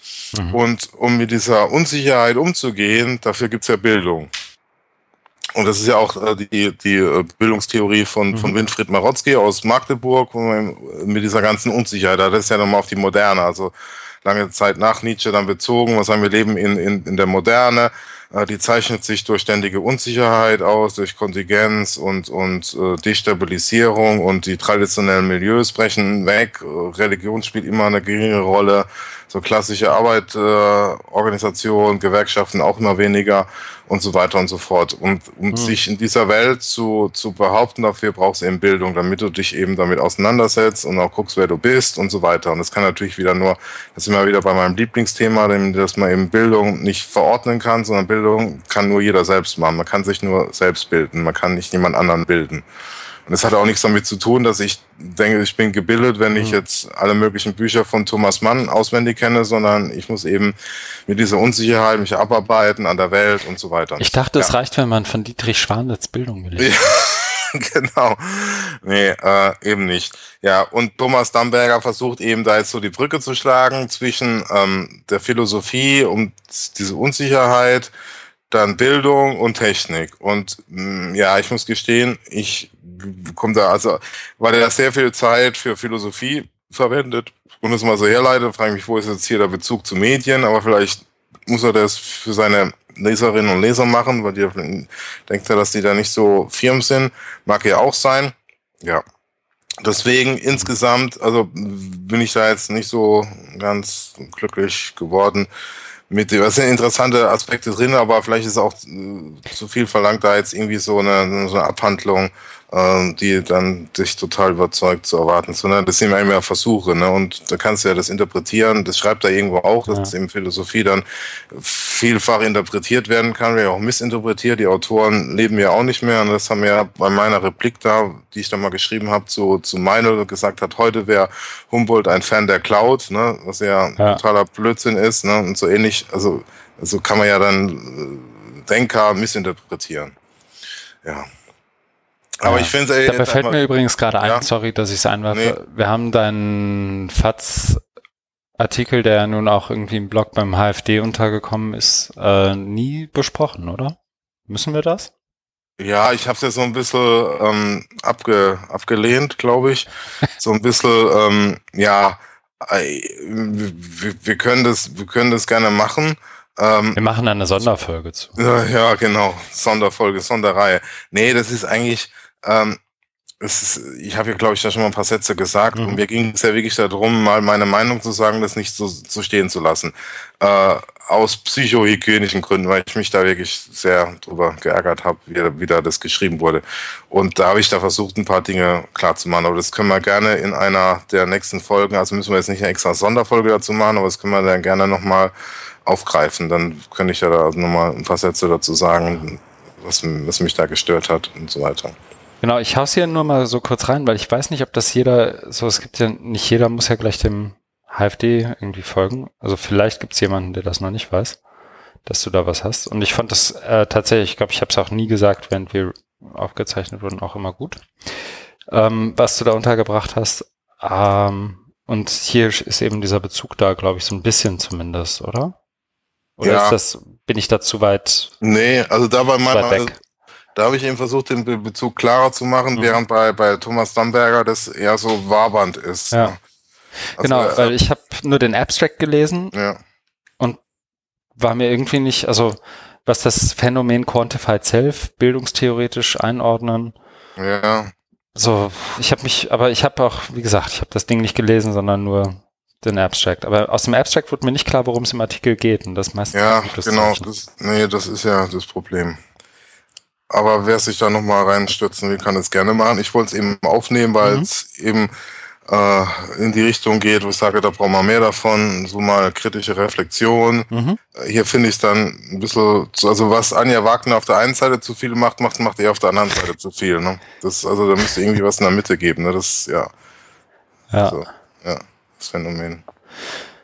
Okay. Ist das jetzt eine Leseempfehlung? Also wenn ich dich jetzt mm, mm. ohne Aufzeichnung treffen würde und dich frage, was soll ich denn mal lesen, wäre das einer der Sachen, wo du sagen würdest, Mensch, das diesmal? Nee, ne? Mm, Dann lasse ich es auch, okay. Eher nicht, ne. Na gut. Aber vielleicht ist ja jemand dabei, den das, der das irgendwie spannend findet. Ja, auf jeden Fall. Na gut, ich glaube, das nächste ist ein bisschen zugänglicher, ne? Genau.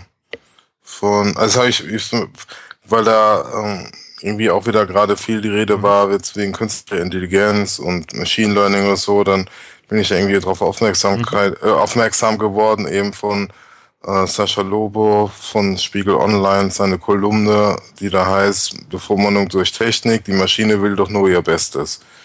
Wurde es dann eben auch für, eben für die Spiegel Online-Leser dann nochmal so ein bisschen äh, aufbereitet. Mhm. Und, Mit der Subheadline ja. vielleicht, also ich glaube, die macht noch so ein bisschen Fleisch dran, wenn ich kurz darf. Künstliche Intelligenz wird bald unseren Alltag durchdringen und uns viele Entscheidungen abnehmen. Doch wir sollten uns von dieser maschinellen Bevormundung nicht allzu dankbar beugen. Ja.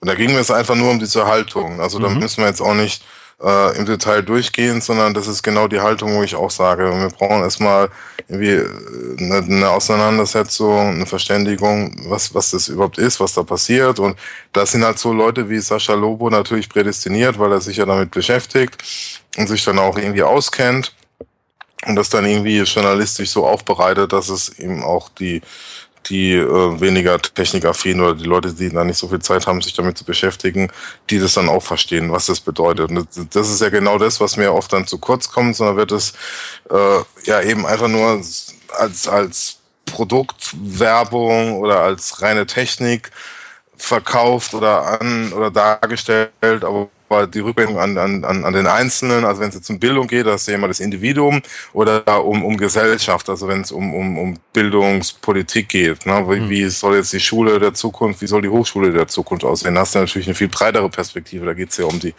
die ganze Gesellschaft, wie, ähm, wie die dann äh, gestaltet werden soll. Und da, da sind so Sachen, also fand ich irgendwie auch wohltuend, weil eben genau diese Richtung ist, ne? dass man auch so ein bisschen polemisch und sagen, wir müssen nochmal drauf auf, drauf auf passen und gucken, was das ist. Ja. Nee, da fand ich auch, also das war, ich habe es gelesen und erinnere mich noch dunkel, dass ich das halt so, so Lobo-mäßig hier und da ein bisschen provokant übers Ziel hinaus fand. Mhm. Aber an sich ich eigentlich gegen keinen der, gegen keins der Argumente sachlich irgendwie was hätte. Mhm. Ne? Also so dieses, wir, äh, wir, wir lassen uns da irgendwie was vorkauen und das hat mit Bildung nichts zu tun, so im mhm. ganz übertragenen Sinne. Das mhm. ist ja ein, ein, Claim, den wir hier schon öfter gemacht haben. Genau. Nee, insofern. Ja. Fand ich gut. Ja, also das ist, glaube ich, schon eine Nele, äh, Nele Leseempfehlung. Ich habe vielleicht so viel Bier getrunken. Ach. Nur zu wenig.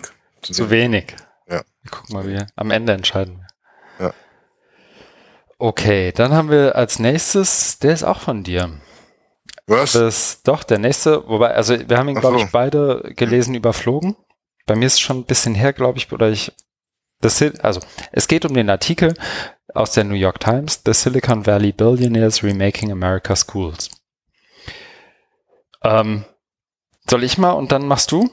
Ich kann da leider gar nichts. Also ich habe es hm. irgendwie auf meiner Leseliste, aber habe es irgendwie nie geschafft. Also da müsste ich okay. dir, oder wäre es gut, wenn du da den, den Vor, Vorreiter machst. Bei mir ist es jetzt inzwischen auch ein bisschen her, aber die, ich glaube, was man halt relativ schnell merkt, wenn man hier so durchscrollt, ist, dass das amerikanische Bildungssystem aus deutscher Perspektive zum Glück dann doch noch ein bisschen anderes ist. Ähm, und der Artikel geht eben darauf ein, wie einzelnen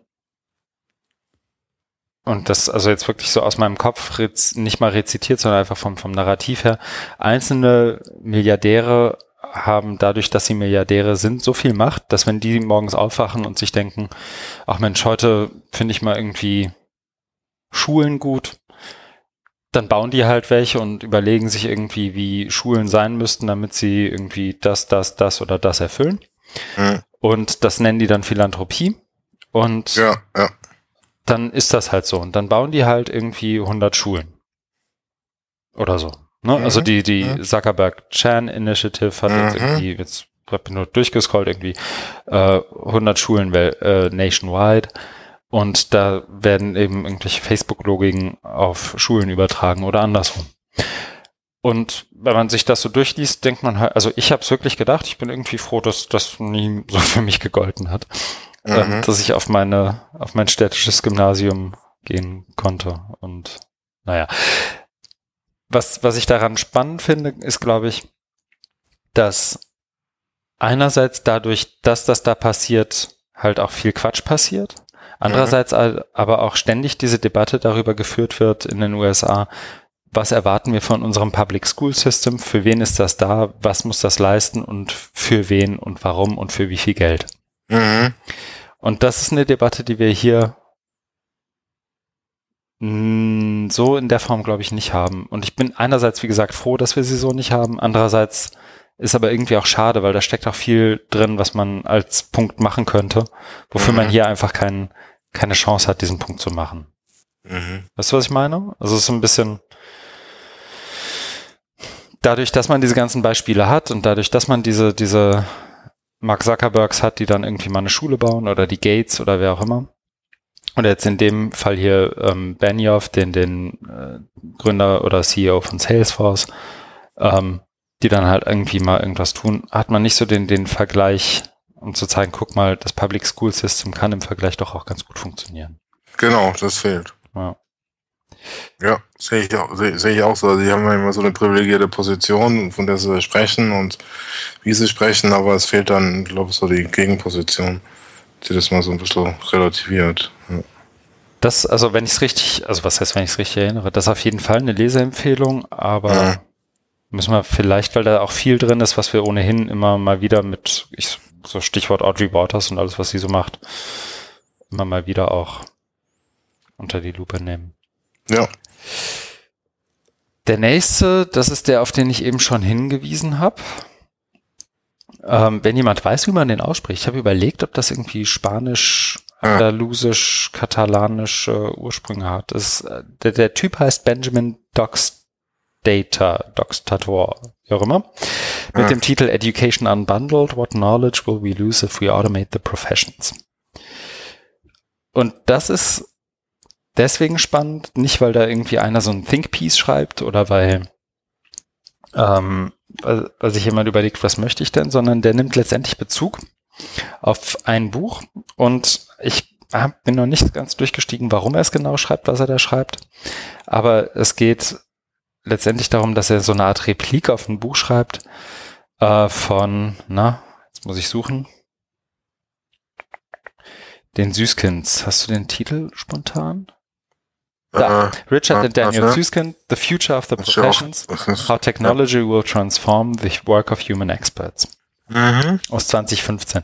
Und mhm. er schreibt da ganz viel davon, dass alles automatisiert wird. Ähm, von, ich lese jetzt erstmal nur die, die Überschriften sozusagen sinngemäß vor, was, was irgendwie der freie Markt kann. Und gerade im, im Internet und gerade wenn man das Internet sozusagen als gegeben wahrnimmt, so in, als, als Internet-Centrism, ähm, aber was dann eben später erst kommt, ist einerseits so ein Stück weit ähm, ein Exkurs, was, was Big Data macht und wie Big Data wiederum dazu benutzt wird, Unbundling von Education mhm. zu machen. So, und jetzt gehe ich mal raus aber, aus irgendwie den, den, den. Kann ich da ganz kurz mal eingreifen? Ja. Also vorher geht's ja darum, wegen diesem Automatisierung von, von Professions, also irgendwie von, von Berufen oder Berufsbildern, mhm.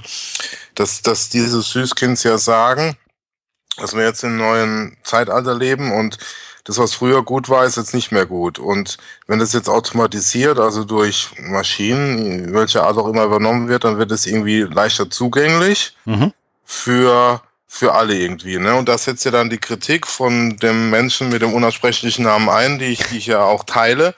Ne, weil das heißt, wenn wir, also, weil dieses Süßkinds ja dann eben, was du eben auch gerade gesagt hast, auf die Kräfte des Marktes abheben und äh, der Blogpost-Autor sagt ja genau, das passiert ja nicht, ne? weil der mhm. Markt eben nicht für egalitäre Systeme sorgt und für Offenheit, sondern eher zu, zu elitären, ne? irgendwie auch zu, zu ich glaube hier oder im anderen Artikel stand es auch drin mit dieser Aristokratie, ne?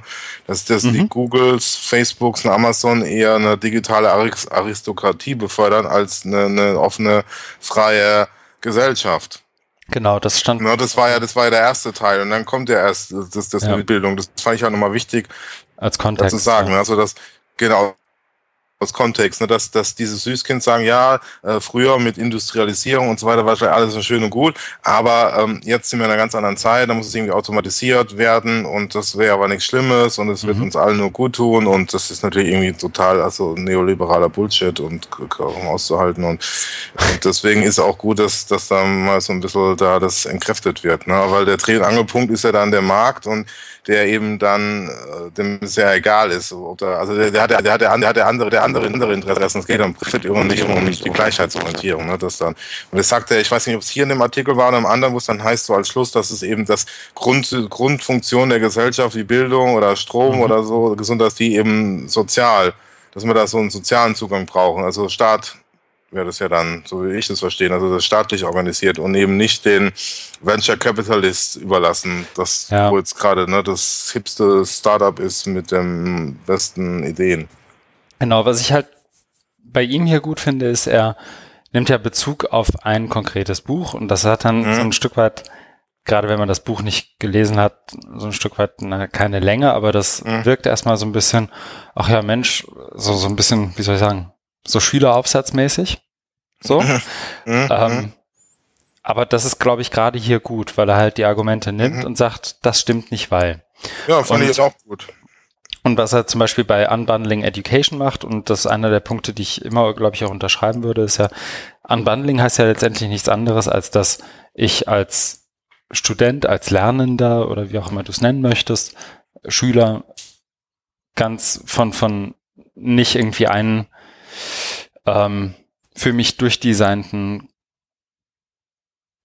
irgendwie Bachelor, Master, Schulabschluss, was auch immer mache, mhm. sondern dass ich mir das von überall irgendwie zusammensuche und die, die einzelnen Module voneinander unabhängig irgendwie mir zusammenpuzzle, so wie ich glaube, vielleicht auch wie ein Algorithmus das glaubt, wie die Dinger irgendwie zusammenpassen und ich dann diese Module dann einfach nehme und sage, guck mal, das passt dazu, das passt dazu, das mache ich jetzt mal so und so.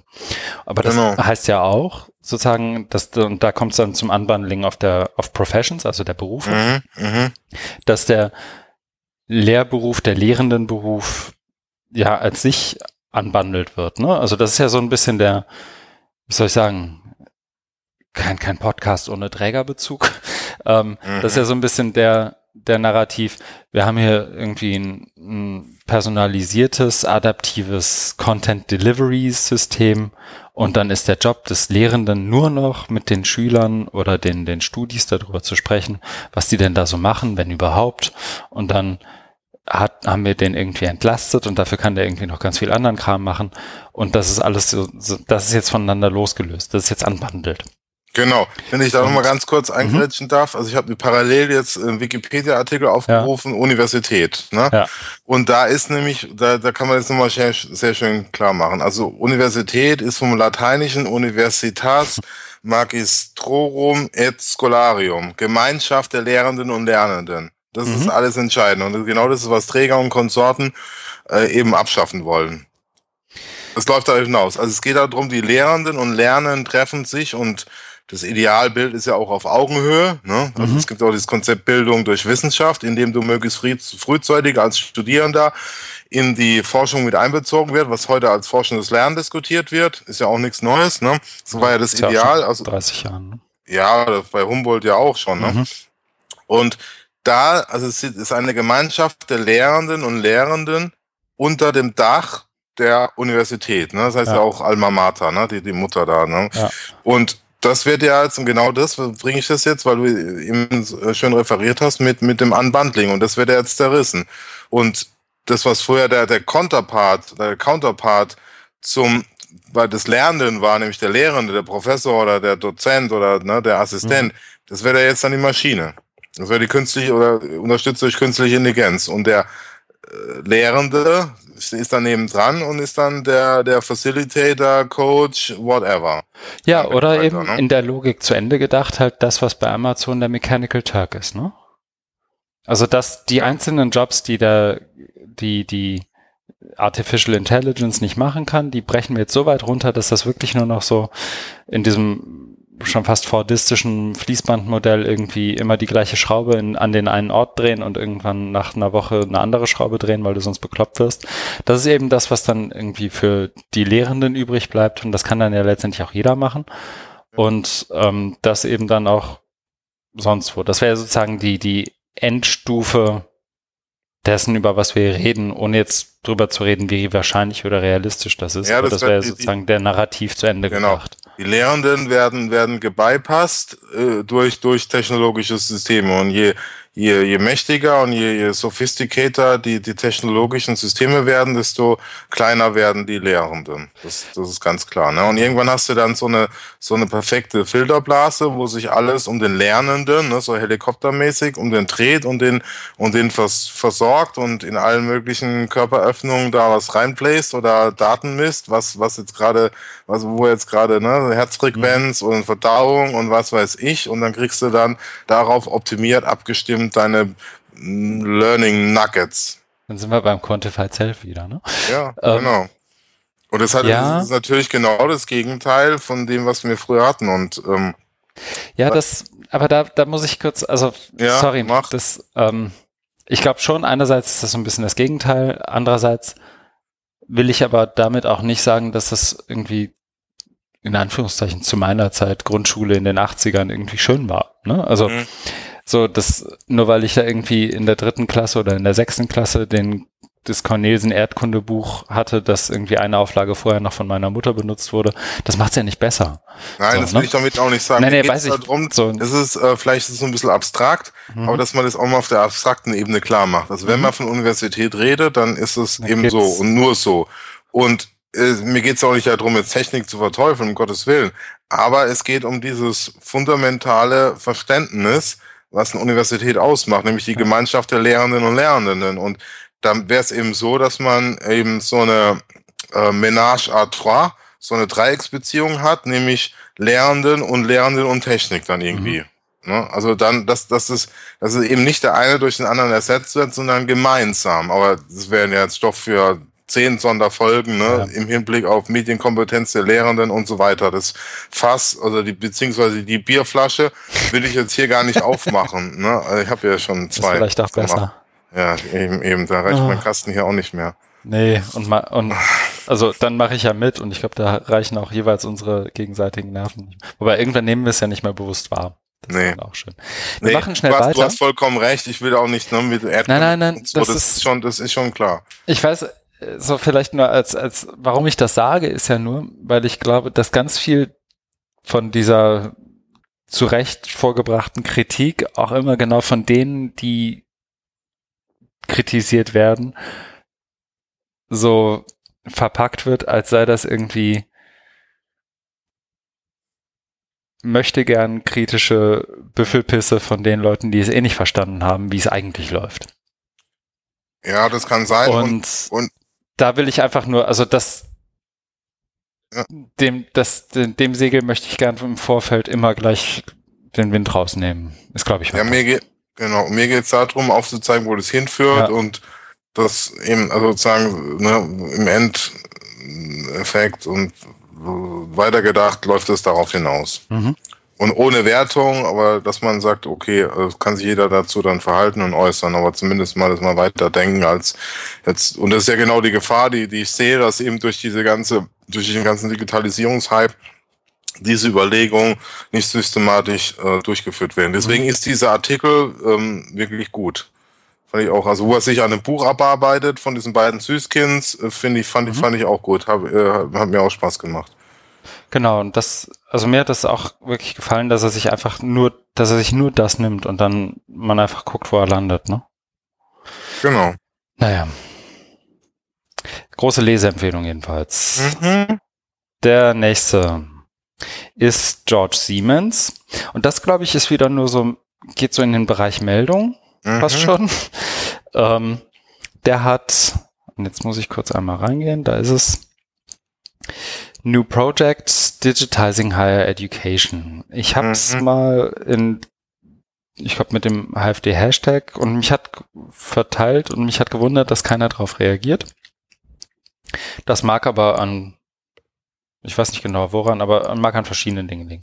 Das ist jedenfalls vom 8. Juni, also jetzt auch schon ein paar Tage alt. Und er kündigt letztendlich nur an, dass er ein neues Projekt haben wird, nämlich in dem es darum geht, wie ähm, Higher Education, also Universität, Fachhochschule, alles, was wir sozusagen mhm. damit verknüpfen, digitalisiert werden kann. Mhm.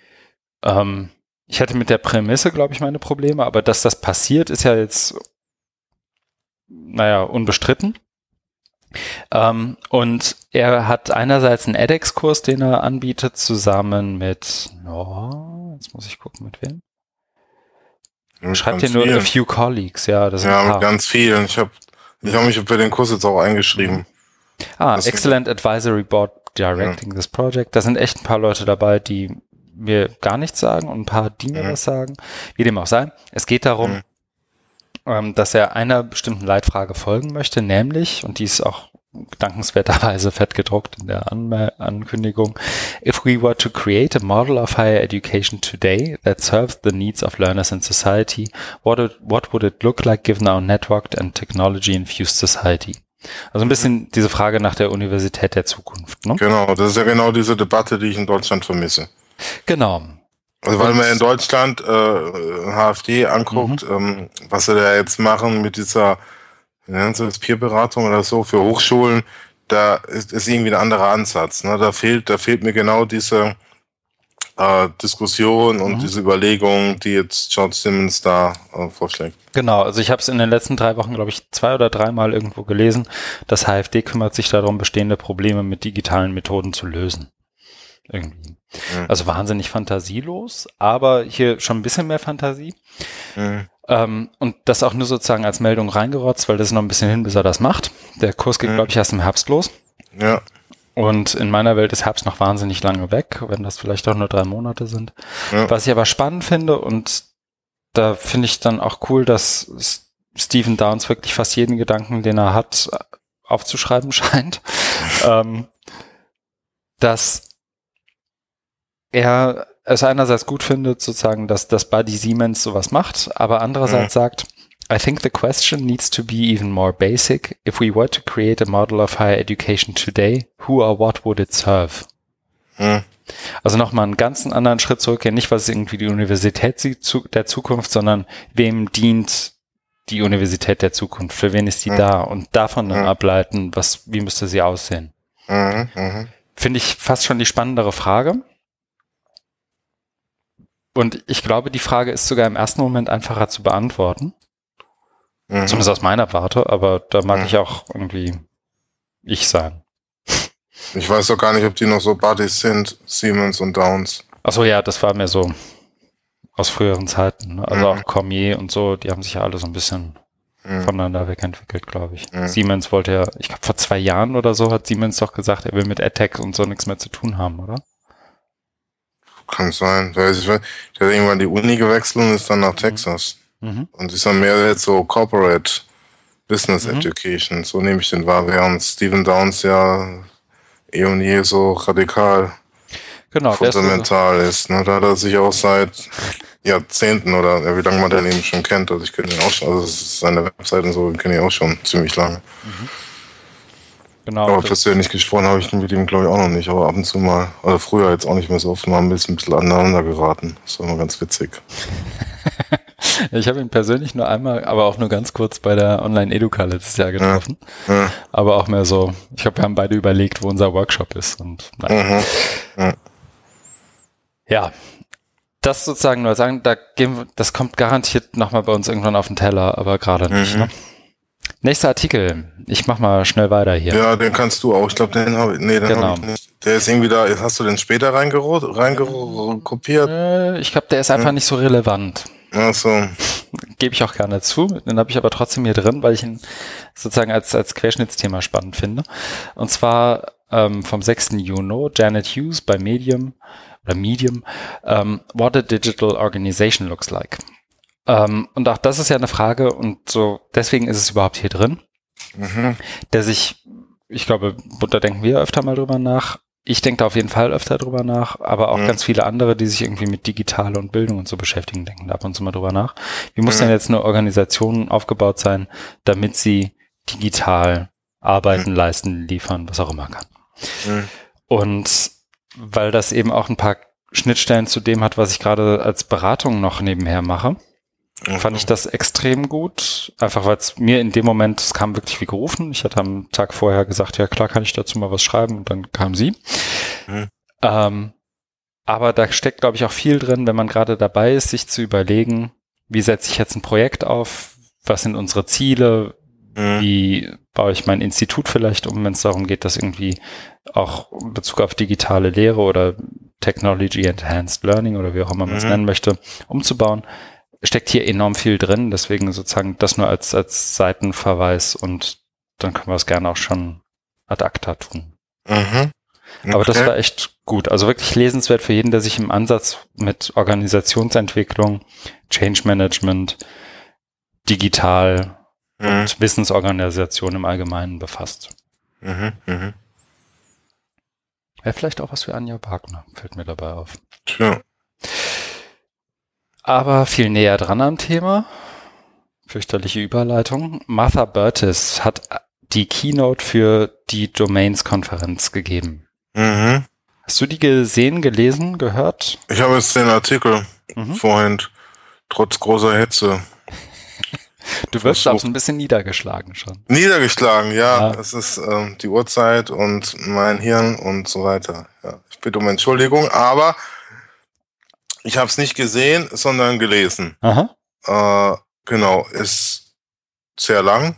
Mhm aber trotzdem, nee, ist schon, ist schon, ähm, geht ja um äh, Domains of one's own und so ein bisschen auch die, die Historie, ne? Also mhm. äh, wie sie da angefangen haben, dann genau mit diesem, mit dieser Referenz zu Virginia Woolf, mit dem Essay und und also was mich da nochmal erstaunt hat, ist, ähm, wie man mit einfachen Mitteln, da geht es ja auch um, um WordPress, ne, viel erreichen kann. Mhm. Ne? Also gerade dieses äh, was, was du vorhin hattest mit, mit deiner Kritik an Kerstin, das Vortrag, eben auch dieses, äh, ich, ich sage jetzt das, das furchtbare Wort Empowerment oder Emanzipation, ne? Mhm. Äh, was ja auch mal bei Bildung mit, mit drin ist, ne? dass, dass man das mit einfachen Mitteln erreichen kann und zwar, äh, glaube ich, auch sichtbarer, als wenn man nur irgendwie von OEP fabuliert. Das fand ich gut und dann aber hat sie ja auch ähm, diese Kritik gehabt, ja, dass es dass WordPress jetzt ja irgendwann bald auch Zehnjähriges hat und da gibt es doch vielleicht auch noch andere Technologien, mhm. dass man da eben auch gucken muss, wie geht's weiter. Das fand ich, fand ich auch ganz gut. Sonst ist ja, also es ist ja immer sehr ausführlich zu dieser ganzen Domains of One's Own Geschichte, wo Jim Croom ja auch sehr aktiv äh, dabei ist. Mhm. Ja, wie, wie sie das da, wie sie das da ein, eingeschleust haben und Erfolge gehabt haben, ja. Genau, also ich glaube, das ist zwar lang, aber allein deswegen lesenswert, weil es halt verschiedene Zugänge liefert. Ne? Also wenn du jetzt überlegst, wie kriege ich denn so ein Domains-Projekt an meiner Uni unter, findest mhm. du da was? Also so die, das E-Portfolio mhm. als trojanisches Pferd. Mhm. Ähm, du findest da aber auch was, wenn es darum geht, irgendwie, welches Tool wird denn jetzt gerade benutzt? Also wie du sagtest, so WordPress, das war so einer der eine der großen Fragen, glaube ich, bei Domains auch, ist mhm, mhm. Domains of One's Own jetzt einfach nur, dass sich alle einen Blog anlegen und dann ist der Drops ja, gelutscht. Ja, genau, genau. Ähm, und da kam eben von ganz vielen auch das, das Widerwort, wie ich finde, zurecht, so alles von mhm. Open Source Datenvisualisierung bis zu was auch immer du damit tun kannst. Also musst nicht für alles WordPress nehmen. Ähm, naja, und, und der, der Kontext überhaupt dieser Konferenz war spannend. Also wenn man sich jetzt nochmal den Domain Aha. 17 oder Domain 17 Hashtag anguckt, ist da enorm viel drin für jeden, der sich dafür interessiert, aber eben auch ähm, viel, und das finde ich Aha. einfach na, schon fast beeindruckend, ist einfach, dass die Leute, die da arbeiten, irgendwie sich noch, und wenn es die Freizeit ist, die Zeit nehmen, darüber wirklich intensiv nachzudenken, was sie Aha. da eigentlich tun. Also so während wir alle irgendwie keine Ahnung, ich habe jetzt die Website umgezogen der DigiSchool, da reden wir immer noch vom Mentor MOOC und mhm. mir dreht sich jedes Mal der Magen um, wenn ich das schreiben muss. Mhm. Ähm, andere sagen, dass irgendwie skaliertes Content produzieren irgendwie geil wäre oder dass irgendwie das LMS noch irgendwie alles. Aber da ist kaum einer dabei, der öffentlich kritisch drüber nachdenkt, was er denn da tut und was er damit erreicht und so. Mhm, mh. Und mich selber eingeschlossen zu großen Teilen. Also das finde ich irgendwie spannend, mir das anzugucken und da ist das ein extrem gutes Beispiel, finde ich, weil es auch so diese Genese Domains of One's Own irgendwie super beschreibt. Ja. Von der Warte aus ja, ne? Diese, diese, diese Selbstkritik und so fand, fand ich auch gut. Mhm. Okay, das also auf jeden Fall eine Leseempfehlung. Überhaupt alles, was bei der Domain 17 passiert ist, angucken. Ziemlich gute Sachen. Mhm. Dann habe ich was und hier ist mir ein Link verrutscht. Ich hab, muss es umdrehen. Was? Na, nicht ganz. Ich habe zwei Sachen. Das eine ist ähm, ein wirklich wahnsinnig guter Artikel. Artikel, ich bin heute nochmal drüber gestolpert, es wird bei Inside Higher Ed als Essay beschrieben, wobei es eigentlich ein peer-reviewed Artikel ist. Und zwar von Jesse Stommel und Sean Michael Morris ähm, beim Hybrid Pedagogy Lab oder in Hybrid Pedagogy des Digital Pedagogy Labs entschieden. Mhm. Ähm, A Guide for Resisting EdTech, The Case Against Turnitin. Ähm, und die beiden beschreiben da drin letztendlich, warum, na, was, was wir glaube ich auch ganz oft sagen, warum Technologie und EdTech, also Bildungstechnologie nicht neutral ist, warum das immer auch, warum dahinter immer auch eine Ideologie steckt, warum ähm, man sich das bewusst machen muss und die dann eben auch bewusst äh, einsetzen muss. Also so ein mhm. Stück weit auch das, was ich mit diesem Conscious und Conscious Online Learning Design meine. Ähm, und die machen das eben deutlich anhand von einem sehr, sehr plastischen Beispiel, nämlich Turnitin. Eine Software, die dir einerseits dabei hilft, irgendwie nach, auf Plagiatsuche zu gehen, auf, aber auch eben letztendlich ähm, die, die, äh, die sich eigentlich als Service vermarktet, um es Studis und Lehrenden einfacher zu machen, Versionen von Prüfungsarbeiten oder von, von Arbeiten im Allgemeinen irgendwie einzureichen. Mhm. Und Turnitin wiederum ist da dann eben auch dabei, die, die, das, was eingereicht wird, auch letztendlich wiederum zu vermarkten und, und sich daran eben auch Rechte zu sichern einerseits, andererseits aber eben auch daran, die ähm, ähm, diese Plagiatsoftware eben zu implementieren. Und da machen sie einen wirklich sehr dezidierten Case, warum das eine doofe Idee ist, das als Lehrende einzusetzen. Mhm. Von den Machtverhältnissen zwischen Lehrenden und Lernenden bis zu, warum das ethisch nicht vertretbar ist. Und das, und das wird wiederum auch, jetzt, das ist allerdings erst von heute, ich habe es nur überflogen, von Inside Higher Ed aufgegriffen. Ähm, den Link habe ich hier einfach mal noch dazu gepackt, um das auch ein Stück weit noch einzuordnen. Und mir ist dazu noch aufgefallen, ähm, dazu hatten wir, glaube ich, auch vor einer Woche oder so geschrieben, mhm. ähm, dass, oder andersrum, das ist für mich ein Paradebeispiel dafür, was ich meine, wenn es darum geht, kritisch mit Technologie im Bildungskontexten umzugehen. Da macht sich jemand irgendwie Gedanken, die arbeiten das auf, die beschreiben das offen und zugänglich, warum das irgendwie gut, schlecht, mittel ist und für welchen Case. Mhm. Und dann ist das da. So, und dann kann man sich damit irgendwie auseinandersetzen und das ist konstruktive Kritik im Sinne von, das sind ja keine Amish, die irgendwie sagen, schmeiß mhm. dein Handy sofort in den Fluss, sondern die wollen Technologie, die wollen nur, dass man es bewusst einsetzt. Und ich glaube, das ist auch ein Stück weit das, aber da mutmaße ich, was bei dem Aufruf gemeint war, als ich habe es bei Twitter nur gesehen, dass eteaching.org bei Twitter aufruft nach Beiträgen für den Online-Sammelband Digitale Transformation im Diskurs. Also da, da irgendwie Beiträge zu suchen. Und das wird dann. Ja, die bewerben das, das ist ja nicht mhm, von eTeaching.org, genau, sondern eTeaching.org ist eine Verbreitungsplattform, die diesen äh, Aufruf des Call for Papers nochmal geretweetet ge, ge oder sonst wieder beworben haben eben. Genau, also, also mhm. ich meinte auch nicht, dass das von denen ist, habe ich mich falsch ausgedrückt, so. sondern mhm. dass, mhm. ähm, dass die das letztendlich bei Twitter verbreitet haben und daraufhin dann ähm, ein, zwei Leute auf den, aus den HFD-Zirkeln letztendlich aufgesprungen mhm. sind und gesagt haben, da wird aber sehr viel nach Kritik gefragt. Und ich verstehe, was der. Ja, das hat ja so ein bisschen zu, zu Kritik geführt. ja, genau. Äh, auch nicht so konstruktiv. ähm, die, ja. also, so, und ohne irgend, so, wie gesagt, ich meine das, wobei habe ich nicht gesagt, ich meine das tatsächlich gar nicht böse, sondern ich glaube, das ist ungefähr das, was mit diesem Online-Sammelbandaufruf irgendwie gemeint war, als immer wieder von Kritik gesprochen wurde, nämlich bewusster Umgang damit, was wir da eigentlich tun, sich einer be bestimmten Verantwortung bewusst sein und zu sagen, das analysieren wir jetzt auch mal kritisch in Bezug auf mögliche Implikationen, mögliche Potenziale, mögliche Risiken und so weiter. Mhm. Das haben die nicht genau so gesagt. Das ist oft nicht so ganz glücklich, ist so mein Eindruck. Ja. Ähm, man hat das aber auch nicht sonderlich wohlwollend ausgelegt, als man das aufgegriffen hat. Ja, um es mal möglichst formul, um es mal passiv zu sagen.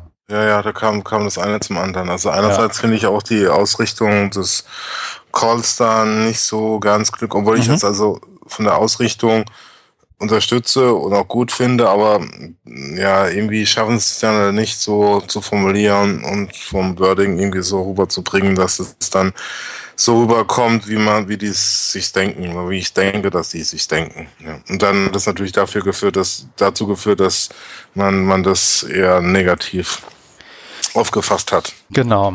Und also plastisch es negativ aufgefasst. Ich bin darauf aufmerksam geworden über einen Tweet von Sebastian Horndasch ja. ähm, vom, vom HFD, der, glaube ich, ja. auch eingestiegen ist in eine Unterhaltung, die Andreas Wittke mit Christian Leineweber gefühlt hat.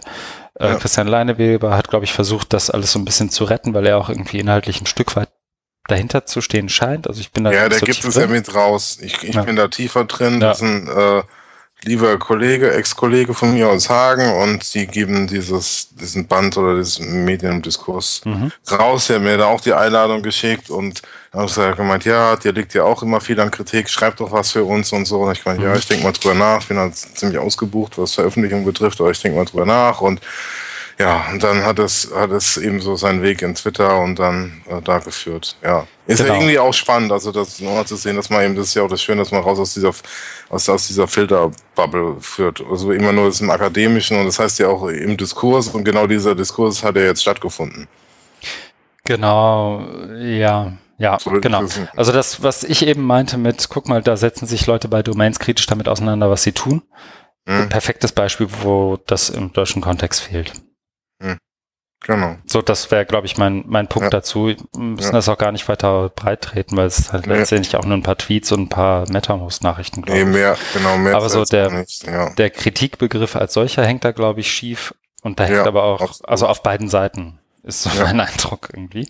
weil da einfach Leute versuchen irgendwie ihre Marke zu retten auf beiden Seiten und das kann mhm. eigentlich nur schief gehen. Das nur dazu. Ähm, will damit mhm. den Guide for Resisting Attack, äh, The Case Against Turnitin nicht schlechter reden oder unterbuttern. Das ist tatsächlich mhm. wahnsinnig lesenswert, mal wieder, wie eigentlich meistens von den beiden zumindest. Also mhm. tatsächlich cool. Das nächste ist Du hast in der, äh, wir haben uns eben ja schon kurz mhm. unterhalten, bevor ich Record gedrückt habe, ähm, vom Martin Weller Fanboy himself, also mir. Ja, also jeder Folge in ein, jeder Folge ein Weller. Ein. Es gab auch schon ja. zwei. Weil er halt mehr, der schreibt halt mehr als du, sonst würde ich mal Sachen von dir da reintun. Ach, ja, was soll ich Schon verstanden. Aha. Da kannst du jetzt ja auch die Reporter. Mach ich. Es geht total schnell. Es okay. ist ein super Beispiel, wie man im kurzen Blogpost verschiedene Narrative um Educational Technology, also Bildungstechnologie und was dahinter steht an Ideologie irgendwie auseinandernehmen kann. Also Der Artikel, ganz gut. das kann er echt gut und das ja. macht er wirklich auch in dem Ding hier vom 14. Juni, Waiting for the AdTech, for the AdTech Rapture, also die, mhm. wie sagt man, ähm, die, die, die Offenbarung, die, mhm. wie heißt das denn? So im reinen deutschen Christentumsvokabular. Wenn alle entweder verderben oder in den Himmel Erlösung. Kommen. Die Erlösung, stimmt. Das wiederum bezogen auf AdTech, die AdTech-Erlösung. Und dass es letztendlich zwei große Narrative gibt. Die einen wollen die Erlösung und die anderen, oder die anderen reden von der Erlösung und haben da so, so eine bestimmte Lingo drin, mit der sie arbeiten und die zeigt er hier ganz kurz auf. Also wenn man da ein Beispiel für braucht und gerade nach einem sucht, das hier ist ein super Beispiel und dann bin ich auch schon fertig. Der Fanboy fasst sich kurz. Sehr gut. Ich habe das leider auch nicht, gar nicht gelesen, weil du haust da immer so viel rein und ja, ich komme da, komm da gar nicht so hinterher. Ja, weil ich, ich habe einfach mehr Zeit. Sieht so aus. Hm. Ähm, tatsächlich sind die nächsten drei Links auch alle Sachen, die ich ähm, am Samstag gelesen habe. Und ich habe es bei keinem der Artikel bereut, meine komplette Freizeit und einen Samstag, der sonnig war, dafür zu opfern, sie zu lesen. Das eine ist von Ian O'Byrne in Hybrid Pedagogy wieder, ähm, Wakefulness and Digitally Engaged Publics. Wirklich wahnsinnig große Leseempfehlung, weil das auch so ein mhm. ähm, ich war erst skeptisch. Ich habe, also ich weiß noch, ich habe den Artikel, ich glaube vor zwei Wochen oder so mal angelesen und dachte mir so, mh, hm, nicht so mein Ding. Der ist schon vom 12. April ähm, und habe ihn mir dann jetzt einfach nochmal, habe nochmal einen Versuch gestartet und wollte ihn tatsächlich auch nicht weglegen, obwohl er auch nicht ganz kurz ist beziehungsweise relativ dicht ist hier und da. Ähm, mhm. Und es geht um eine coole Herleitung darum, was denn ein, also die Frage, die Martin Weller ganz oft gestellt hat, ähm, weiß noch, auch letzte Folge in Bezug auf, was machen wir denn jetzt an Enlightenment und so, wo wir ein bisschen unzufrieden waren mit mhm. ähm, Martin Weller bleibt so ein bisschen die Antwort schuldig. Mhm. mhm. Dann nähert sich Ihnen O'Byrne hier gerade ziemlich gut an. Und zwar äh, zitiert er auch Martin Weller, der Fanboy muss das natürlich kurz notieren. Ähm, aber er geht er macht es ein bisschen offener, also offener im Sinne von, er redet nicht nur von Open Education, sondern er redet von ähm, the public, also der, der Öffentlichkeit, mhm. als Zielgruppe auch. Und dass man die einerseits nicht aus dem Augen verlieren darf, andererseits aber auch dann überlegen muss, wie man sie dann genau adressiert.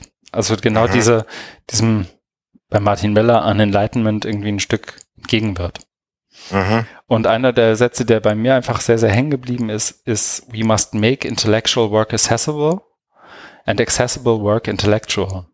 Also diese Wechselwirkung auch nochmal ganz klar zu machen. Unsere Rolle ist es, also nicht unsere, sondern die der Akademia ist es, ähm, intellektuelle Arbeit irgendwie mhm. zugänglich zu machen und zugänglich nicht nur im Sinne von Open Access und OER, sondern auch ähm, bestimmte Zugangspunkte einfach zuzulassen, die es dir ermöglichen, das dann auch zu kapieren und dass das vielleicht nicht irgendwie in acht Schachtel setzen und so und so geschrieben ist, sondern dass es auch zugänglich ist. Aber mhm. gleichzeitig accessible work intellectual, also das, was da passiert, auch intellektuell einzuordnen und zu gucken, wie gehen wir denn jetzt damit um? Was sagen denn die Experten dazu und so? Mhm.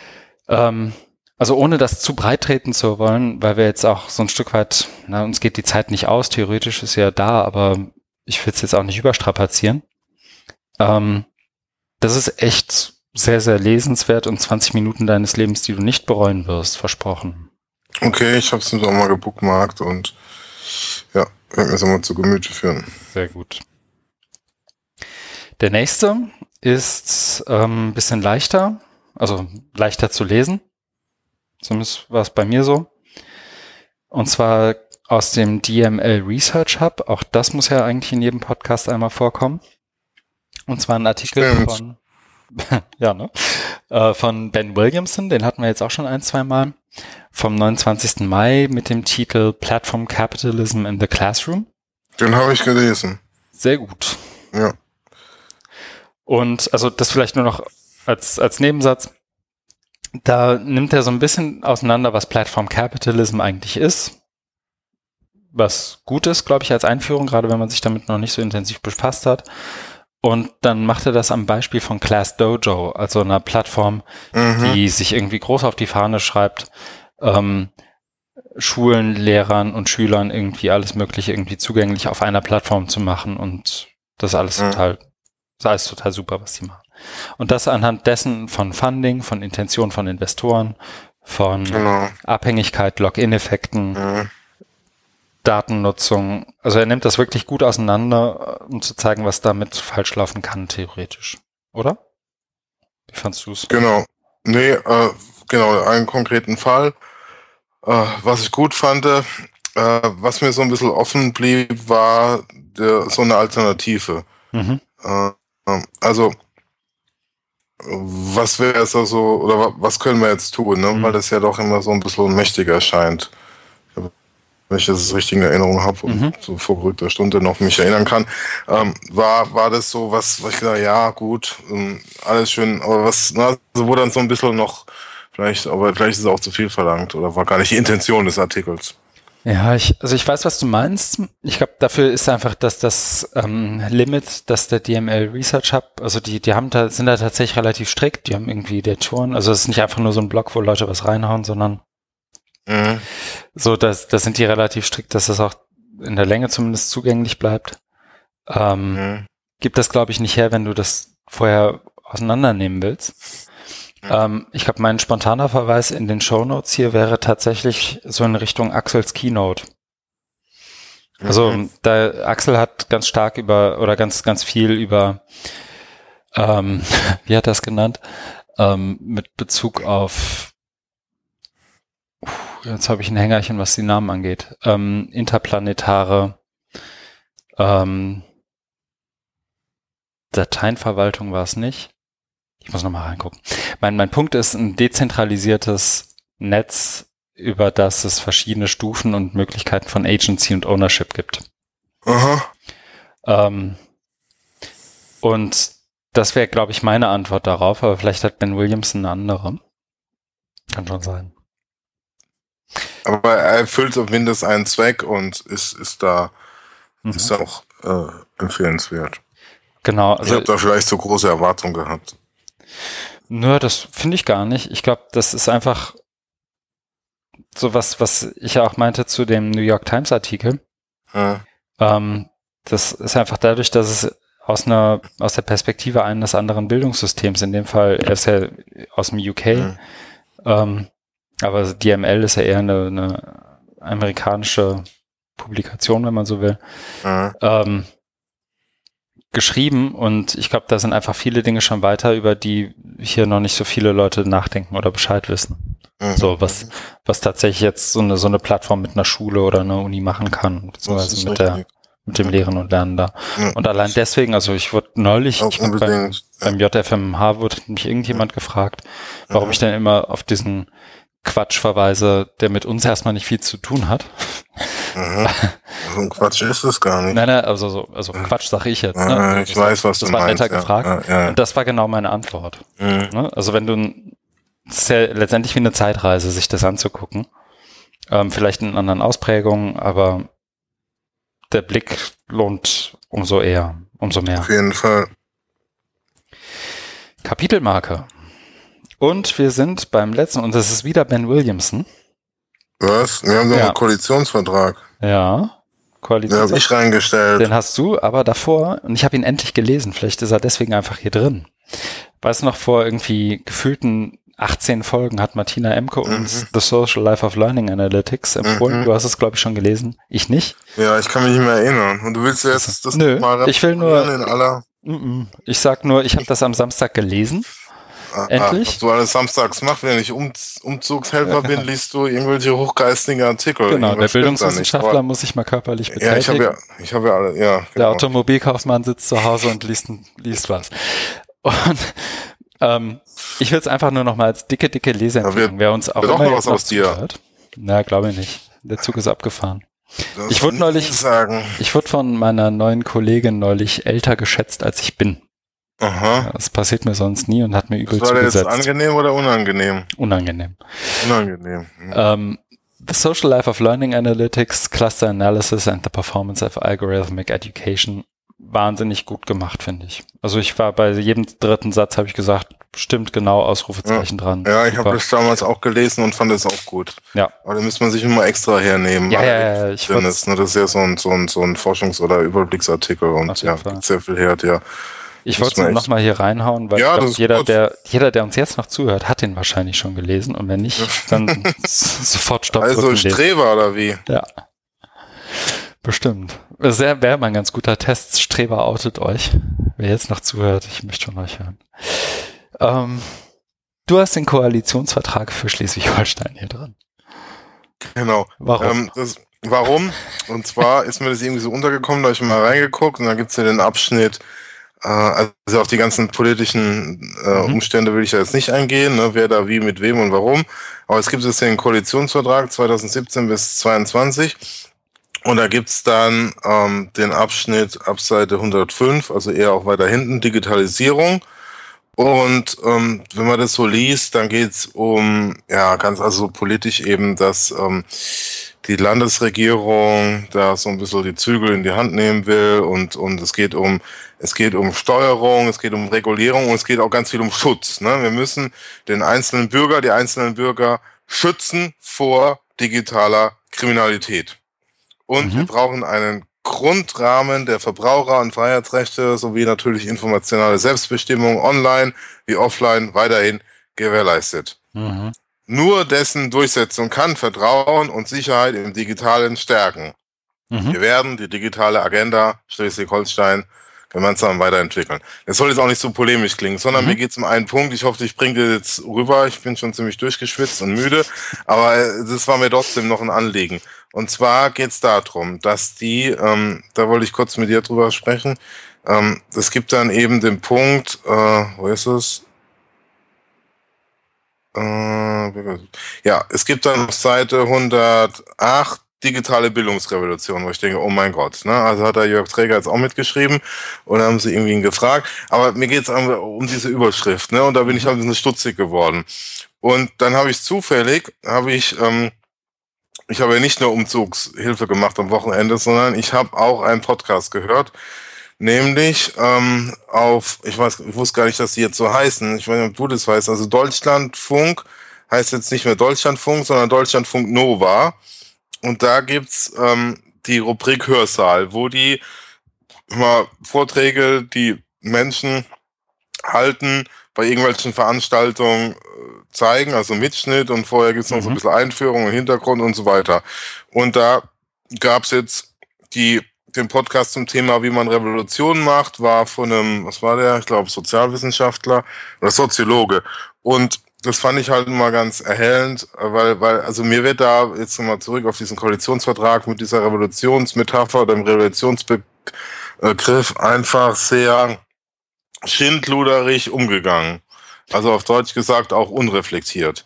Ja. Und, und da wollte ich, äh, das, wenn das irgendwie mal klappt, wollte ich mal auch nochmal, das wäre mal Stoff für so einen Vortrag oder so, dass man das sich mal anguckt. Also ich wollte auch mal, weil ähm, in dem Podcast haben die ähm, drei Beispiele gehabt. Oh, das war die russische, die französische und die chinesische Revolution. Und also sie haben auf ein ganz berühmtes Buch einer Amerikanerin verwiesen aus den 70er Jahren und hat er das nochmal vorgestellt und so weiter. Und da geht es halt um soziale und politische Revolution. Und es gibt da was dann diese Bildungsrevolution. Und da wollte ich halt auch nochmal so in mich gehen oder ein bisschen gucken, mhm. ob es ob, das überhaupt gibt, so als Begriff, wo der herkommt und warum, warum das jetzt auch noch so verwendet wird. Das ist vielleicht so der größere Rahmen. Was, was mir hier geht, ist, ich fand es immer so eigentlich ein Widerspruch, weil, weil dies, also jetzt bei diesem Koalitionsvertrag, weil ähm, da heißt es irgendwie, wir müssen die Bürger schützen, wir haben die, und wie machen wir das? Weil wir eben Vater Staat sind und wir machen das. Mhm. Und da kommt auf einmal eine Revolution. Und Revolution, ne, das hat er in dem Podcast ja auch gesagt, da geht's ja um Umwälzung, ne, um Umsturz. Ne? Also, Vaterstaat nicht so. Ja, genau. Mhm. Ja, also, also was, was, was, ne? Und wenn du, wenn du, wenn du den Abschnitt, der ist ja nicht groß, ne? Wenn du den Abschnitt zur digitalen Bildungsrevolution liest, da ist ja auch nichts Revolutionäres drin. Also da steht mhm. OER drin. Das ist, das ist auch, finde ich, jetzt nichts so Revolutionäres, aber vielleicht, wenn die Verlage das so sehen, aber eigentlich ist es ja was, was selbstverständlich ist, wenn es um Bildung im Digitalen geht, dass du OER brauchst, damit du auch da eben mitarbeiten kannst und dich ausdrücken kannst und so weiter. Also es ist vielleicht jetzt nicht so mega. Vielleicht wird, kommen ja OEP dann im nächsten Koalitionsvertrag vor. Ach, du willst mich jetzt wieder nur ärgern. Doch nicht um die Uhrzeit. Entschuldigung. Ne? Das nein, steht, nein, der Umgang im Unterricht mit ja. den neuen Medien sind wir im pädagogischen Fach, also wenn da nur neue Medien drin steht, hallo, 2017, ne? Und also einmal steht digitale Bildungsrevolution, dann neue Medien und E-Learning und OER, also auf Deutsch gesagt, da passt überhaupt nichts zusammen. Und da wollte ich halt nochmal, äh, vielleicht irgendwann mal, wenn ich mal Zeit habe, ja. im Sommer oder so, da mal gucken, wie, wie das mit dieser Bildungsrevolution herkommt und warum das so verwendet wird und so weiter. Also ich fand es einfach nur so ein Widerspruch, ne? Und warum man das dann, dass, dass man das so, so nennt und, und, also, dass man das aber in dem Abschnitt dann auch überhaupt nicht mehr aufgreift, ne? Also was, ne, also bei diesem Podcast, da haben sie auch mal schön gesagt, es braucht eben es war auch ein Revolutionssubjekt. Also früher waren es ja irgendwie die, die, die Arbeiter. Ne? Da ja. haben sie auch das Beispiel am Anfang gehabt, DDR, äh, 17. Juni 1953, wo dann ne, äh, Aufstand war. Ne? Also gab es ein Revolutionssubjekt, nämlich die Arbeiterschaft. Ne? Das war ja ganz viel. Ab früher war es Arbeiter und Bauern, heute waren es dann irgend oder heute sind es dann auch Studenten zum Beispiel. Ne? Und wo, wo sind ja. die jetzt? Ne? Das habe ich mich dann gefragt. Wo sind die, wo, wo sind die, die, die, die, wo ist das Revolutionssubjekt? Ne? Sind es die Apple-Nutzer oder Facebook-Nutzer oder wer, wer revolutioniert jetzt? Ne? Ich sehe das nicht, ne? Das genau, das ist, also das, das, also sorry, die, die, nee, ich mach mal weiter. Ich, ich glaube, ich bin auch mit meinem Rant vorsichtig fast, mit fast, fast, fast am Ende. ich habe mir da auch schon überlegt, da hinzuschreiben und fragen, was das eigentlich soll. Ne? Also da gibt an die Einzelnen und meine, ich bin da jetzt auch so halb Schleswig-Holstein oder zumindest wohne ich ja hier und da Klar, da könnt, du hast sie doch gewählt. Ähm. Ja, da könnte ich, genau, da könnte ich ja, dann könnte ich ja da eben, sagen wir mal, als, als mündiger Digitalbürger mich da einbringen. Ja. ich glaube, je nachdem, mit welcher Laune ich aufstehe, aufstehe, bin ich voll deiner Meinung oder denke mir, wahnsinnig irrelevant, was in einem Koalitionsvertrag ja, steht. Ja. Also so, gar nicht, weil es weil es nicht, weil es in Schleswig-Holstein ist, mich nicht berührt und irgendwie, keine Ahnung, zehn Kühe, ein Einwohner in Schleswig-Holstein und dann ist das halt so. Ähm, sondern weil das, was im Koalitionsvertrag steht, ja ohnehin nur erstmal so, so ich glaube, eine, eine Richtungsweisung ist und wenn dann Buzzword auftaucht oder ein ja. bestimmter Begriff wie OR. Wir werden jetzt auch keine super. Revolution beschließen. Ne? Wir werden jetzt Eben. nicht reinschreiben als äh, Programm, wir machen jetzt hier den Zehn-Punkte-Plan zur Bildungsrevolution. Was bedenklich so, ist, also, nicht, ne? was bedenklich ist, und da stimme ich dir, glaube ich, zu, ist, dass die sich diesem Re Revolutionsnarrativ voll anschließen und sagen, wir genau. werden jetzt revolutioniert und dass Revolution eben, was früher Bauern mit Mistgabeln waren, ist jetzt in der Anja Wagner Logik Elon Musk. Ja, aber genau das wird auch nicht gesagt. Also die, die sagen ja auch nicht genau. mal, wir werden revolutioniert, sondern die schreiben einfach nur Ticket oder da Bildungsrevolution was, ja. und schreiben gar nicht wer, was und so. Und das hat er in dem in dem Podcast da bei Deutschlandfunk Nova eben auch. Da, äh, das, das, das kann man sich nur mal anhören. Das mhm. fand ich echt ganz gut, weil da werden einfach diese diese diese Grundfragen am Anfang gestellt. Ne? Was ist mhm. überhaupt eine Revolution? Wann fängt die Revolution an? Wann ist sie zu Ende und so weiter? Ne? Und das kannst du einfach da wunderbar über, über, übertragen. Ne? Genau. Und ich habe also alles, was bei mir noch hängen geblieben ist, ist, dass eine Revolution ja auch irgendwie ein zeitlich begrenzter, ne, mhm. also ein Vorgang ist. Mhm. Und nicht fortdauernd an, aber gleichzeitig ist ja mit IT immer wieder auch der Begriff, das ist ja nie fertig und always beta und so. Also das widerspricht sich alles immer. Mhm. Aber ähm, always beta. der Koalitionsvertrag ist es, glaube ich, auch. Die, ja. also ich, ich weiß, was du meinst und irgendwie ich bin gleichzeitig, finde ich es witzig, dass da so viel Quatsch drin steht, gleichzeitig, mhm. aber ich bin gleichzeitig auch ein bisschen neidisch, dass da Begriffe wie Open Data, dass da OER, dass da Barrierefreiheit, dass da Netzneutralität auftaucht. Also ich kann da auch über sowas wie digitale Bildungsrevolution, wenn sie es dann nicht wirklich ernst meinen, auch hinwegsehen, wenn sie sich den anderen Themen ein bisschen annehmen. Ja. Und wenn sie es tun, ziehe ich nach Schleswig-Holstein. Aber das ist halt, also vielleicht ist das auch so jetzt, ich wohne in Hamburg, da mhm. passiert ja viel so Schaumschlägerei, was so das Thema angeht und arbeite in Niedersachsen in Teilen zumindest und da passiert irgendwie gar nichts, was das Thema angeht. Mhm. Insofern geht auch schlimmer.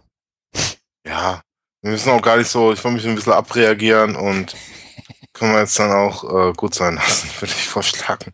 Ja. Aber cool. Also ist ja, auch nochmal so ein Blick jenseits des Tellerrands. Womit wir beim nächsten Thema werden. ja, zum Ende jetzt, oder? Ja, fast. Größter Blödsinn der Woche. Ich bin nämlich am Ende. Ach ja, den, aber für den hast du noch Energie, für den haben wir immer Energie. Der größte Blödsinn der Woche. Ich weiß nicht, habe ich den da reingehauen oder du? Du. Gut. Soll ich kurz erzählen, was es ist? Ja. Es ist ähm, hiermit erkoren MyReplica oder MyReplica. Schreibt sich My, also wie MY, R-E-P-L-I-K-A. Das ist ein Artificial Intelligence Chatbot und irgendjemand in meinem Twitter-Feed hat gesagt, guck mal, spannend, ich bin da jetzt, haha. Das ist mhm. letztendlich ein Chatbot wie, also letztendlich Tamagotchi, was sagt man heute, 4.0. Mhm. Und du, du chattest mit dem und dann stellt er dir irgendwie persönlich Fragen, dann antwortest du darauf und dann antwortet er irgendwann so, wie du es gerne hättest und wie du es von einem guten Freund erwarten würdest. So, jetzt ein bisschen mhm. überspitzt dargestellt. Mhm. So, und dann habe ich mir das angeguckt und ich war kurz davor, so aus so Neugier heraus zu sagen, geil, mach's jetzt mal mit. Mhm. Und dann bin ich zum Glück nochmal auf die Idee gekommen, reinzugucken, was denn jetzt die Privacy und, und so, so diese ganzen Agreements, Terms of Use und so sind. Mhm. Und dieser Narrativ, ich habe es hier halt, das ist schon sehr banal und plakativ schon fast, you're not the customer, you're the product, trifft hier wahnsinnig gut zu. Also da entwickelt jemand Artificial Intelligence, bietet die gratis im App Store an, sagt, chatte doch mal mit dem Ding, bis das Ding möglichst viel über dich weiß. Und dann steht explizit in den Privacy Details drin, dass die Daten mit ähm, irgendwie verwandten Firmen bla bla bla irgendwie geteilt werden können. Und das müssen nicht nur Klienten oder Partner sein, sondern es kann irgendjemand sein und so weiter. Und ich habe ernsthaft. Ja, schön. Mhm. So, und ich fand das einerseits spannend, weil man, so Chatbots ist ja auch so einer dieser 2016er Narrative, Bildung, Revolution, ja. Chatbots.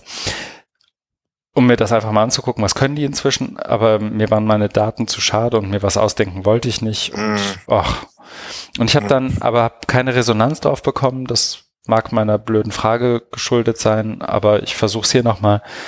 Gibt es jemanden, der sich dafür angemeldet hat? Und wenn ja, mag der mir bitte sagen, warum? also ich weiß einen bei mir im Twitter-Feed, der das getan hat. Diejenige kann ich aber irgendwie, also die kenne ich nicht persönlich und da ist mir das irgendwie zu pöblerisch direkt zu fragen. Aber mich interessiert ernsthaft, wird dann einfach sowas nicht gelesen oder ist das dann, überwiegt einfach die Neugier darauf? Das ist jedenfalls mein größter Blödsinn der Woche. Jetzt jenseits, okay. also das, das hat. Gut berechnet, ja. So, und ich dachte erst, wahrscheinlich habe ich es vor Urzeiten da reingehauen. Ich dachte erst, du hättest den gleichen nee. Größten Blödsinn der Woche gekürt. Nee, ich hab's Gut. auch erst gesehen vor kurzem.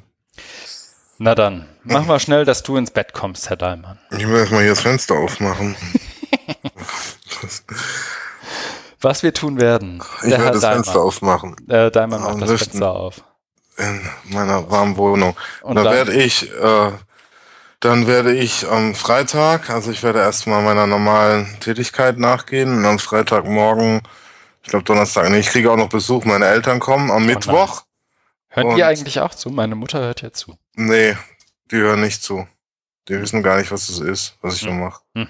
Ja, aber die jammern, aber eigentlich könnte ich auch was sagen, weil die jammern immer, dass ich keine Zeit habe für sie und wenn ich sagen, hier hören sie ja, was ich alles mache. Genau. Jetzt, wenn sie hier zuhören, wissen sie warum. Genau. Und die kommen aber Mittwoch und deswegen werde ich, glaube ich, Donnerstag nicht schon nach Hamburg fahren, weil mhm. die ja sind dann noch mehr beleidigt, als sie eh schon sind, weil ich ja dann das Wochenende nicht da bin. Also zumindest Freitag, Samstag, weil ich ja dann Freitagmorgen nach Hamburg fahre und zum OER-Camp und die hoffen halt, dass ich mit denen was mache. Und äh, die bleiben irgendwie eine Woche von Mittwoch bis Dienstag und ja. Mhm. Ist halt ein bisschen blöd jetzt alles irgendwie, aber na gut. Und jetzt schon irgendwie geht. Bringen Sie mit? Ja, die haben ja gesagt, die fahren dann auch nach Hamburg oder so. Ich weiß nicht, so früh, ich muss ja dann schon um acht oder so hin und ja. Nee, die, das kriege ich schon irgendwie hin und wir haben ja noch den Sonntag und so.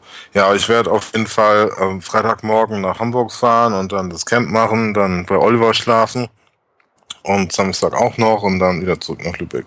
Mhm. Ja, genau. Okay.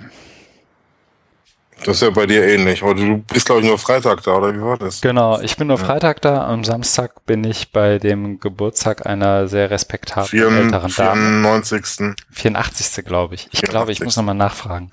Ja. Ähm, ja, das hast du vorhin gesagt. Ich habe es nur übertrieben. hab es nur übertrieben. Nee, ähm, sieht natürlich aus wie 64, wird 84. Ui. Und ähm, ich darf zum Geburtstag. Sehr gut. Ähm, bin auch beim OER-Camp und je nachdem, wann wir das nächste Mal aufzeichnen, werde ich auch schon gewesen sein bei Herrn Domscheit-Berg. Der ist nämlich am 28.06. an einem dieser Bucerius Law School Termine. Mhm. Das, Was macht er da? Der redet irgendwie über Demokratie und so. Ähm, warte, ich gucke nochmal, was der Titel genau ist. Demokratie und Manipulation im digitalen Zeitalter. Mhm. Da waren wir ja auch mal bei Katrin mhm. Passig. Genau. Vortrag. Das ist dann Mittwoch, oder? Das ist Mittwoch, 28. Mhm. Und ich glaube, da kannst du einfach mit, wenn du willst. Ähm, ja. ja. Ich habe mich jetzt mal pro forma also sind die Eltern wieder weg, dann ist wieder, ist wieder sturmfrei. Ja. Ja, dann komm doch mit, finde ich gut. Ja, mal einen Plan. Und wenn wir jetzt möglichst schnell sind mit der Verabschiedung der uns jetzt noch gewogenen Hörerinnen und Hörer, schaffen wir es auch innerhalb nicht. von zwei Stunden aufzuhören. Okay, dann lass uns Tschüss sagen. Ja, wir sagen Tschüss. Vielen Dank. Feedback wahnsinnig gerne über die Kommentare im Blog. Und vielen Dank fürs Zuhören. Tschüss.